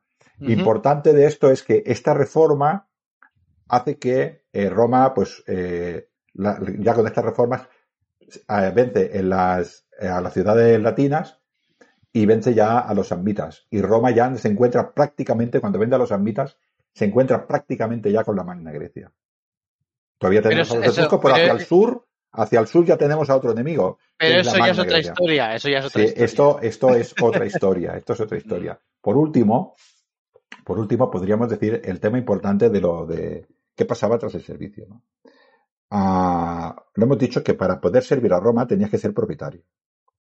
Propietario. Más rico o menos rico, tú tenías que ser propietario. Que eran los hombres que pagaban impuestos porque tenían evidentemente posesiones eh, materiales, tenían patrimonio. ¿no? El Estado, cuando la, asamblea, las centurias, cuando la asamblea centuriada decidía ir a la guerra con todo el trámite de los fequiales, del Senado, de los dioses y tal. Los dioses han decidido que el Senado no quiere, ni los ricos tampoco, que vamos a ir a la guerra. Nosotros estamos más tranquilos. Pero no vamos a ir a la guerra porque nosotros vamos a jartar dinero. Pues ellos decidían ir allí. Decía, bueno, pero hemos decidido ir, pero no tenemos dinero, así que vamos a recaudar. Y empezaban a recaudar. Y las personas tenían que pagar dos impuestos. Uno era el impuesto de la guerra, que era a, sufragar los costes de la campaña, y los otros eran, por ejemplo, por las armas, los prestechos de la guerra o los alimentos. Y el otro era la paga de los legionarios, esto que hemos dicho. Los ciudadanos que servían en el ejército, que los que se quedaban en, en Roma, pagaban los dos impuestos. Los dos. Los legionarios no pagaban el impuesto de su paga, no tiene sentido. Solo pagaban uno.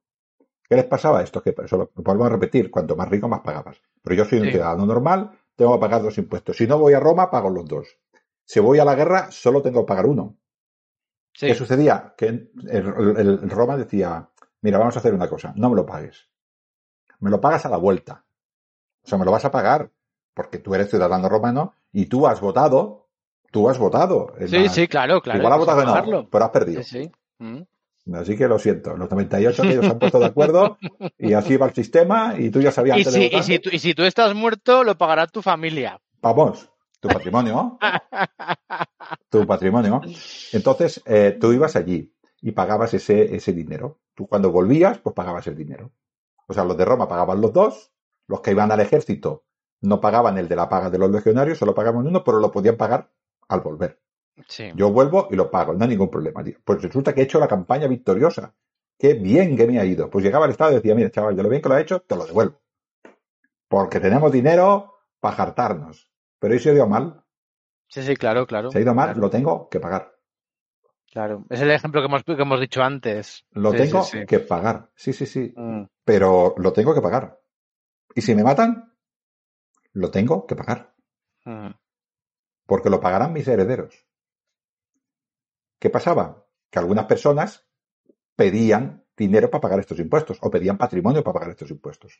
¿Y quiénes eran los que se ponían como prenda para eso? ¿Cuál era la hipoteca? ¿Cuál era eran ellos mismos. Ellos mismos eran la garantía de esos impuestos. Con lo cual, ellos se convertían muchas veces en esclavos o tenían que dar como esclavo a su hijo. Sí, sí, sí, sí. Teníamos, teníamos que dar eso como...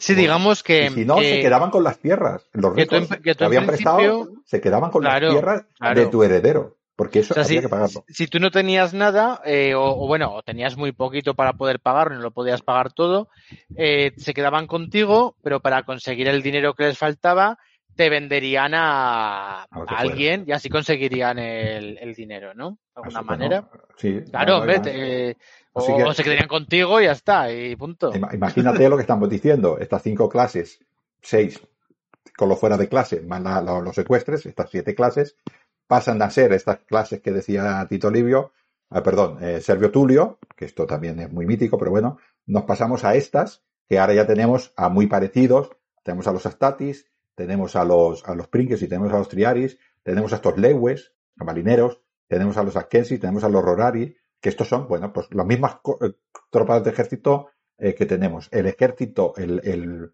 las personas pagan dos impuestos y con esos impuestos uno le damos paga a los, a los legionarios y con otro el Estado financia pues la alimentación y financia también las armas de las personas pues, que las necesitan. Este, es- esta financiación de las armas que te da el Estado, no, realmente no te la da el Estado, te la pagas tú con el impuesto de guerra. Sí, sí, sí. Lo que sí, pasa claro. es que el Estado dice, bueno, si vienes a la guerra, no la pagues todavía. Ya la pagarás cuando vuelva. Los soldados O- conseguían, O, te lo, bueno, o te lo o- perdonamos. Claro. o te- lo perdonamos si ganamos. Eh, Si ganamos, claro, claro. Bien. Más el, botín, tenían- más el botín que te lleves, claro. Claro, que- cuando los soldados sí. iban a una ciudad intentaban conseguir botín propio, se esconderían cosas por todas partes. Claro, claro. Pero claro, lo que es importante, porque al final, si tú matas a una persona en el campo de batalla y le quitas una corona, o le quitas dinero que llevaban, porque los las personas llevaban su dinero encima, o, o el dinero para pagar a los legionarios estaba en el campamento, con lo cual cuando yo conseguía el campamento enemigo me llevaba dinero. Pero todas estas cosas grandes se las quedaba la élite, pero las pequeñas, al soldado que yo mataba en el campo de batalla, le quitaba la bolsa, me la llevaba yo. O le Claro. quitaba una cadena, o le quitaba un torque, lo que- esto me lo quedaba yo. Entraba en una ciudad, entraba en una casa, pues la riqueza que hubiera allí me la quedaba yo. Pero lo Sí, sí, importante, lo que realmente genera riqueza es que quién se queda con esas tierras. Porque eso es una cosa que la gastaré. Es como aquel que dice, me he encontrado dos mil pesetas, ¿no? Bueno, ahora mismo que las personas que nos escuchen, 12 euros. Me he encontrado 12 euros. Pero esos 12 euros no me generan riqueza. Mm. Los gasto. No, no, me he encontrado unas tierras que me las voy a quedar yo Sí, y aquí voy a sembrar. Esto Y que te riqueza. genera una rentabilidad, por supuesto. Claro. Pues esto, claro, el ager, el, el- como al principio los únicos que tenían derecho a utilizar el ager público eran los patricios, pues esto era mucha ventaja. Luego, a, a los plebeyos también se les distribuían tierras, ¿eh? Tierras privadas, pero no el derecho al uso del ager público, con lo cual estaban destinados también a ser, pues, eh, pues eso, pobres, porque claro, eh, como lo hacían, ¿no? Pero bueno, es, eh, Sí. el, el hecho de que, de que, de que es, este tipo, estos dos tipos de impuestos grababan mucho los fracasos. Y cuando había fracasos, pues la población se empobrecía mucho. Bueno, era una manera de incentivar el éxito. Claro, claro, claro. Sí, sí, sí, sí. Pero entiende, Claro. entiende, entiende una cosa. Sí, sí, Yo tengo sí, una persona que se va a la guerra, pierde y hereda de aquí. El que hereda de aquí le dice, muchacho, me debes el impuesto de guerra, págamelo. Y entonces el impuesto, el que está aquí, el heredero, dice, pero si no tengo, dice, bueno, pues, pues, tú sabrás, me lo vas a Claro, pagar. claro, claro. Con tierras, o con tu hija, con tu hijo, me lo vas a pagar. Tú sabrás, vende a tu hija, vende a tu hijo, haz lo que quieras. pero me lo pagas. Y como se podía vender en aquella época, se podía vender al hijo y a la hija, o te podía, o, o tú, si no, si no podías vender la hija o tal, tú te, tú te convertías en esclavo. Y, y servías a una familia. Por eso me quiero referir que a veces eras ciudadano, luego volvías a ser esclavo, Sí. y luego pues igual te liberabas. Quiero decir que eh, había este tipo, estos esclavos no eran esclavos por toda la vida, eran esclavos, eso, el, el, el, el Sí, juez. había, había cierta garantía, sí. Sí, sí, el juez, a mí no te trataban como un esclavo esclavo. O sea, te trataban, te trataban como si fuera, tú imagínate que como un trabajador de estos que tiene que trabajar hasta pagar su sueldo, no lo cobra él.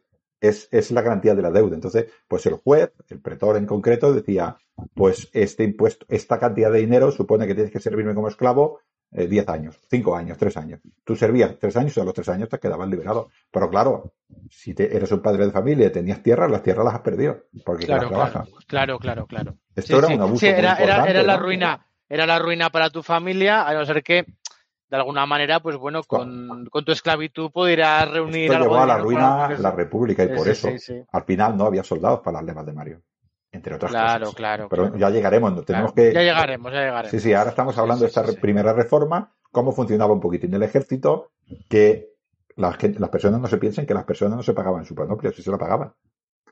Pasa que lo pagaban con su impuesto. No, no, no iban a, no iban a supermercado, probable- a supermercado, perdón, no iban al mercado a comprar un Gladius. Que alguno lo podría hacer, pero eso era carísimo. Con lo cual el Estado se los daba y con, el, con su impuesto se sufragaba su arma. Había personas que tenían sus armas, iban con sus armas. ¿eh? Con lo cual no era uniforme el ejército romano. Ni entre los astatis, ni entre los princeps, ni entre los triaris había una uniformidad. Lo que sí que había era una garantía de que si tú eras un cuerpo de ejército brindado de una manera, todos te iban a tener ese blindaje. No podías ir sin. Un, un triari no podía ir sin una, sin una lórica, porque entonces no eran triari. Entendamos, ¿no? O sin una pica. No, este tenía que tener, pero podía ir más protegido. Sí, sí, sí, claro, claro, claro. Sí, sí, bueno, sí. todo, todo esto cambia luego un poco más adelante, ¿no? Con la siguiente guerra. Pero hasta ahora creo que esta reforma, imaginaros 15 filas de, de Astatis, 15 filas de, de, ah, de Princeps y 15 filas de Triaris, formados en esta, en este forma de damero, ¿no? Que, eh, que bueno, es Sí, este cambio evolutivo, además cambió, no se sabe muy bien cuándo, que es muy importante también. el Ellos de tenían que estar, ellos tenían que estar separados un poquito, ¿no? O sea, Sí. en, porque, porque para hacer ese juego de las damas que dices tú del Sí, ajedrez, es un debate, es un debate súper interesante. Yo, yo que soy recreador y, y muchas veces nos ponemos nuestro grupo a probar cosas de estas. Es un debate muy interesante exactamente. No se sabe cómo se hacía. Lo que sí que se sabe es que formaban así en campo, o sea, formaban así, o parece ser que formaban así en campo de batalla. Pero como batallaban realmente tampoco. No tiene mucho sentido que una stati, una, una, una centuria de stati deje eh, al lado de otra centuria statis todo el espacio de una centuria statis porque te van a entrar por los lados. Entonces, mm, hay una postura que dice que esas filas, de alguna manera, se harían una sola fila. Se harían todo, aunque detrás hubiera huecos, la primera fila recibiría al enemigo en una sola fila. La primera línea de batalla. Si esta fila se veía debilitada, pues se metería en esos huecos y la siguiente fila, formada otra vez en una sola fila, volvería otra vez a enfrentar al enemigo, porque no tiene mucho sentido. eh, con tanto hueco, con menos hueco, si tuvieras un hueco, por ejemplo, de 4 o 5 metros, meterte dentro y suicidarte. Pero estamos hablando del espacio de una centuria entera. Pues es, es com- bueno, no sé, es Sí, complicado. sí, Pero sí, bueno, esto es discutir por discutir. sí, Mm, sí, sí. Tito Livio nos dice que formaban así antes de la batalla, de este triple axe. ¿Cómo, lo, ¿Cómo ejercían directamente la batalla contra el enemigo? Tampoco se sabe. Lo que nos dice también las fuentes es el hecho de la rotación, que, lucha- que luchaba el primer hombre de la primera fila y luego este hombre iba atrás y descansaba. Y luego esto mismo pasaba con la centuria. La centuria post- eh, prior, prior pasaba a la posterior y la posterior pasaba a la primera fila y lo hacían igual. Luego hacían lo mismo con los princeps, con lo cual el descansar ese hombre pues también era este, estos hombres de reserva y este cambio de filas pues también te da un poco una frescura, ¿no? Dijéramos en, eh, en el campo de batalla. Todo esto se vieron obligados a hacerlo no porque fueron eh, por origen divino, a base de todos los palos que les dieron los galos prueba- y todos los palos que les dieron los propios eh, samnitas.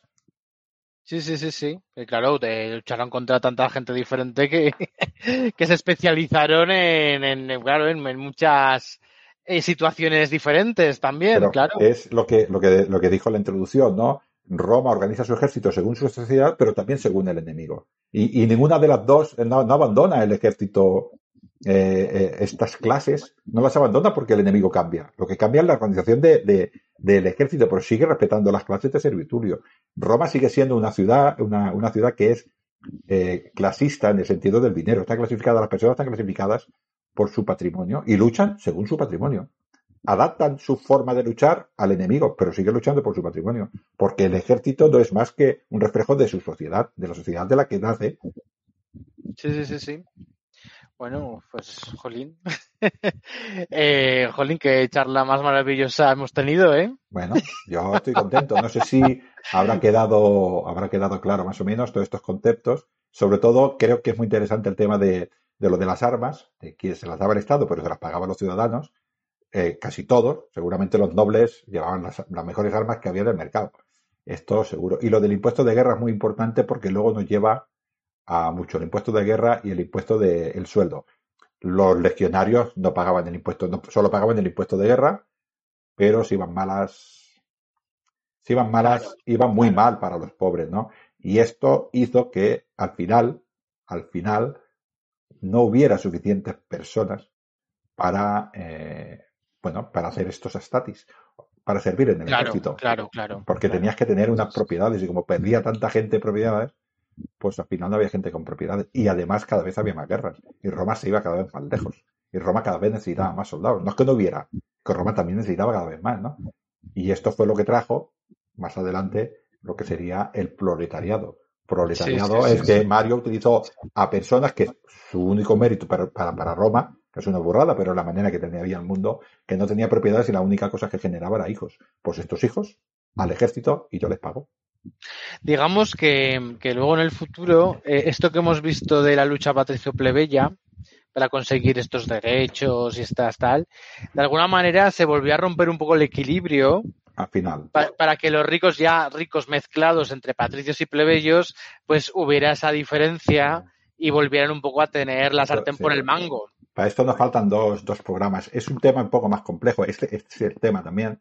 Luego el tema de la, de la, de la ruptura constante de la constitución, entre comillas, de la constitución romana, ¿no? Con estos hombres tan poderosos que tenían tanto poder que era, que podían legislar leyes sin que fueran refrendadas, sin que fue, todo, todo esto fue rompiendo, rompiendo. Por esto faltan todavía dos. Aún nos falta toda esta reforma, que es cuando se produce la real expansión de Roma. Esta reforma todavía le falta un poco, y la real expansión de Roma, que es desde Cipión hasta Augusto, esta, esta, que al final ya cambia Mario, pero, pero cuando Mario está con las legiones, Roma ya tiene, ya es la potencia más importante del Mediterráneo, Sí, sí, sí, menos sí. occidental, ¿no? Sí, sí.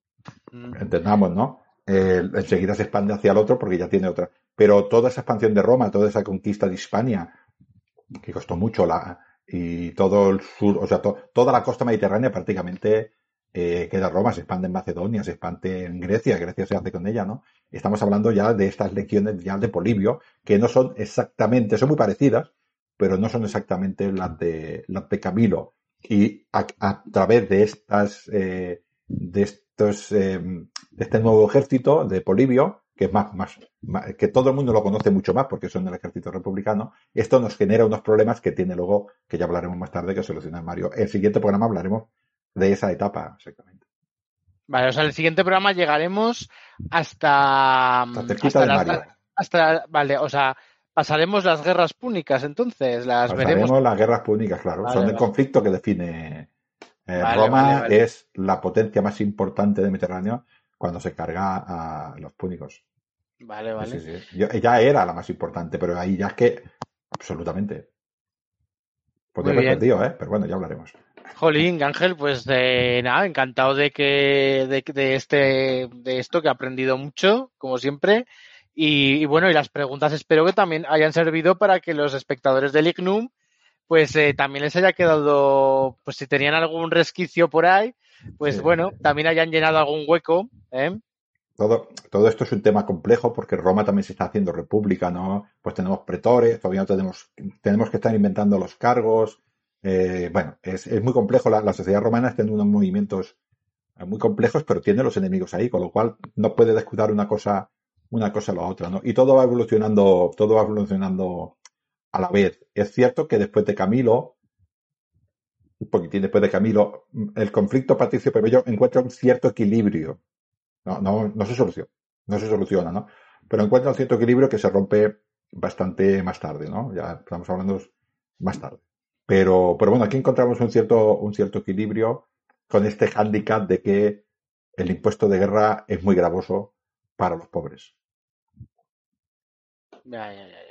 Pues, eh, si no tienes nada que decir, eh, nos despedimos o qué, Jesús. Sí, bueno, yo lo he dicho, eh, pues yo he disfrutado mucho como siempre y oye, espero que el siguiente programa no tardemos tanto tiempo y oye, y lleguemos a Mario eh, dentro de, de poquitos meses. ¿Eh? Muy bien, sí, sí, sí. Bueno, estamos hablando del siglo IV, pues Mario todavía nos queda muchos siglos. O sea que Fíjate, igual, fíjate. igual estamos por el 2028. No, no. Pues, no. pues eh, como siempre me despido eh, hasta otro audio, amigos del Mediterráneo.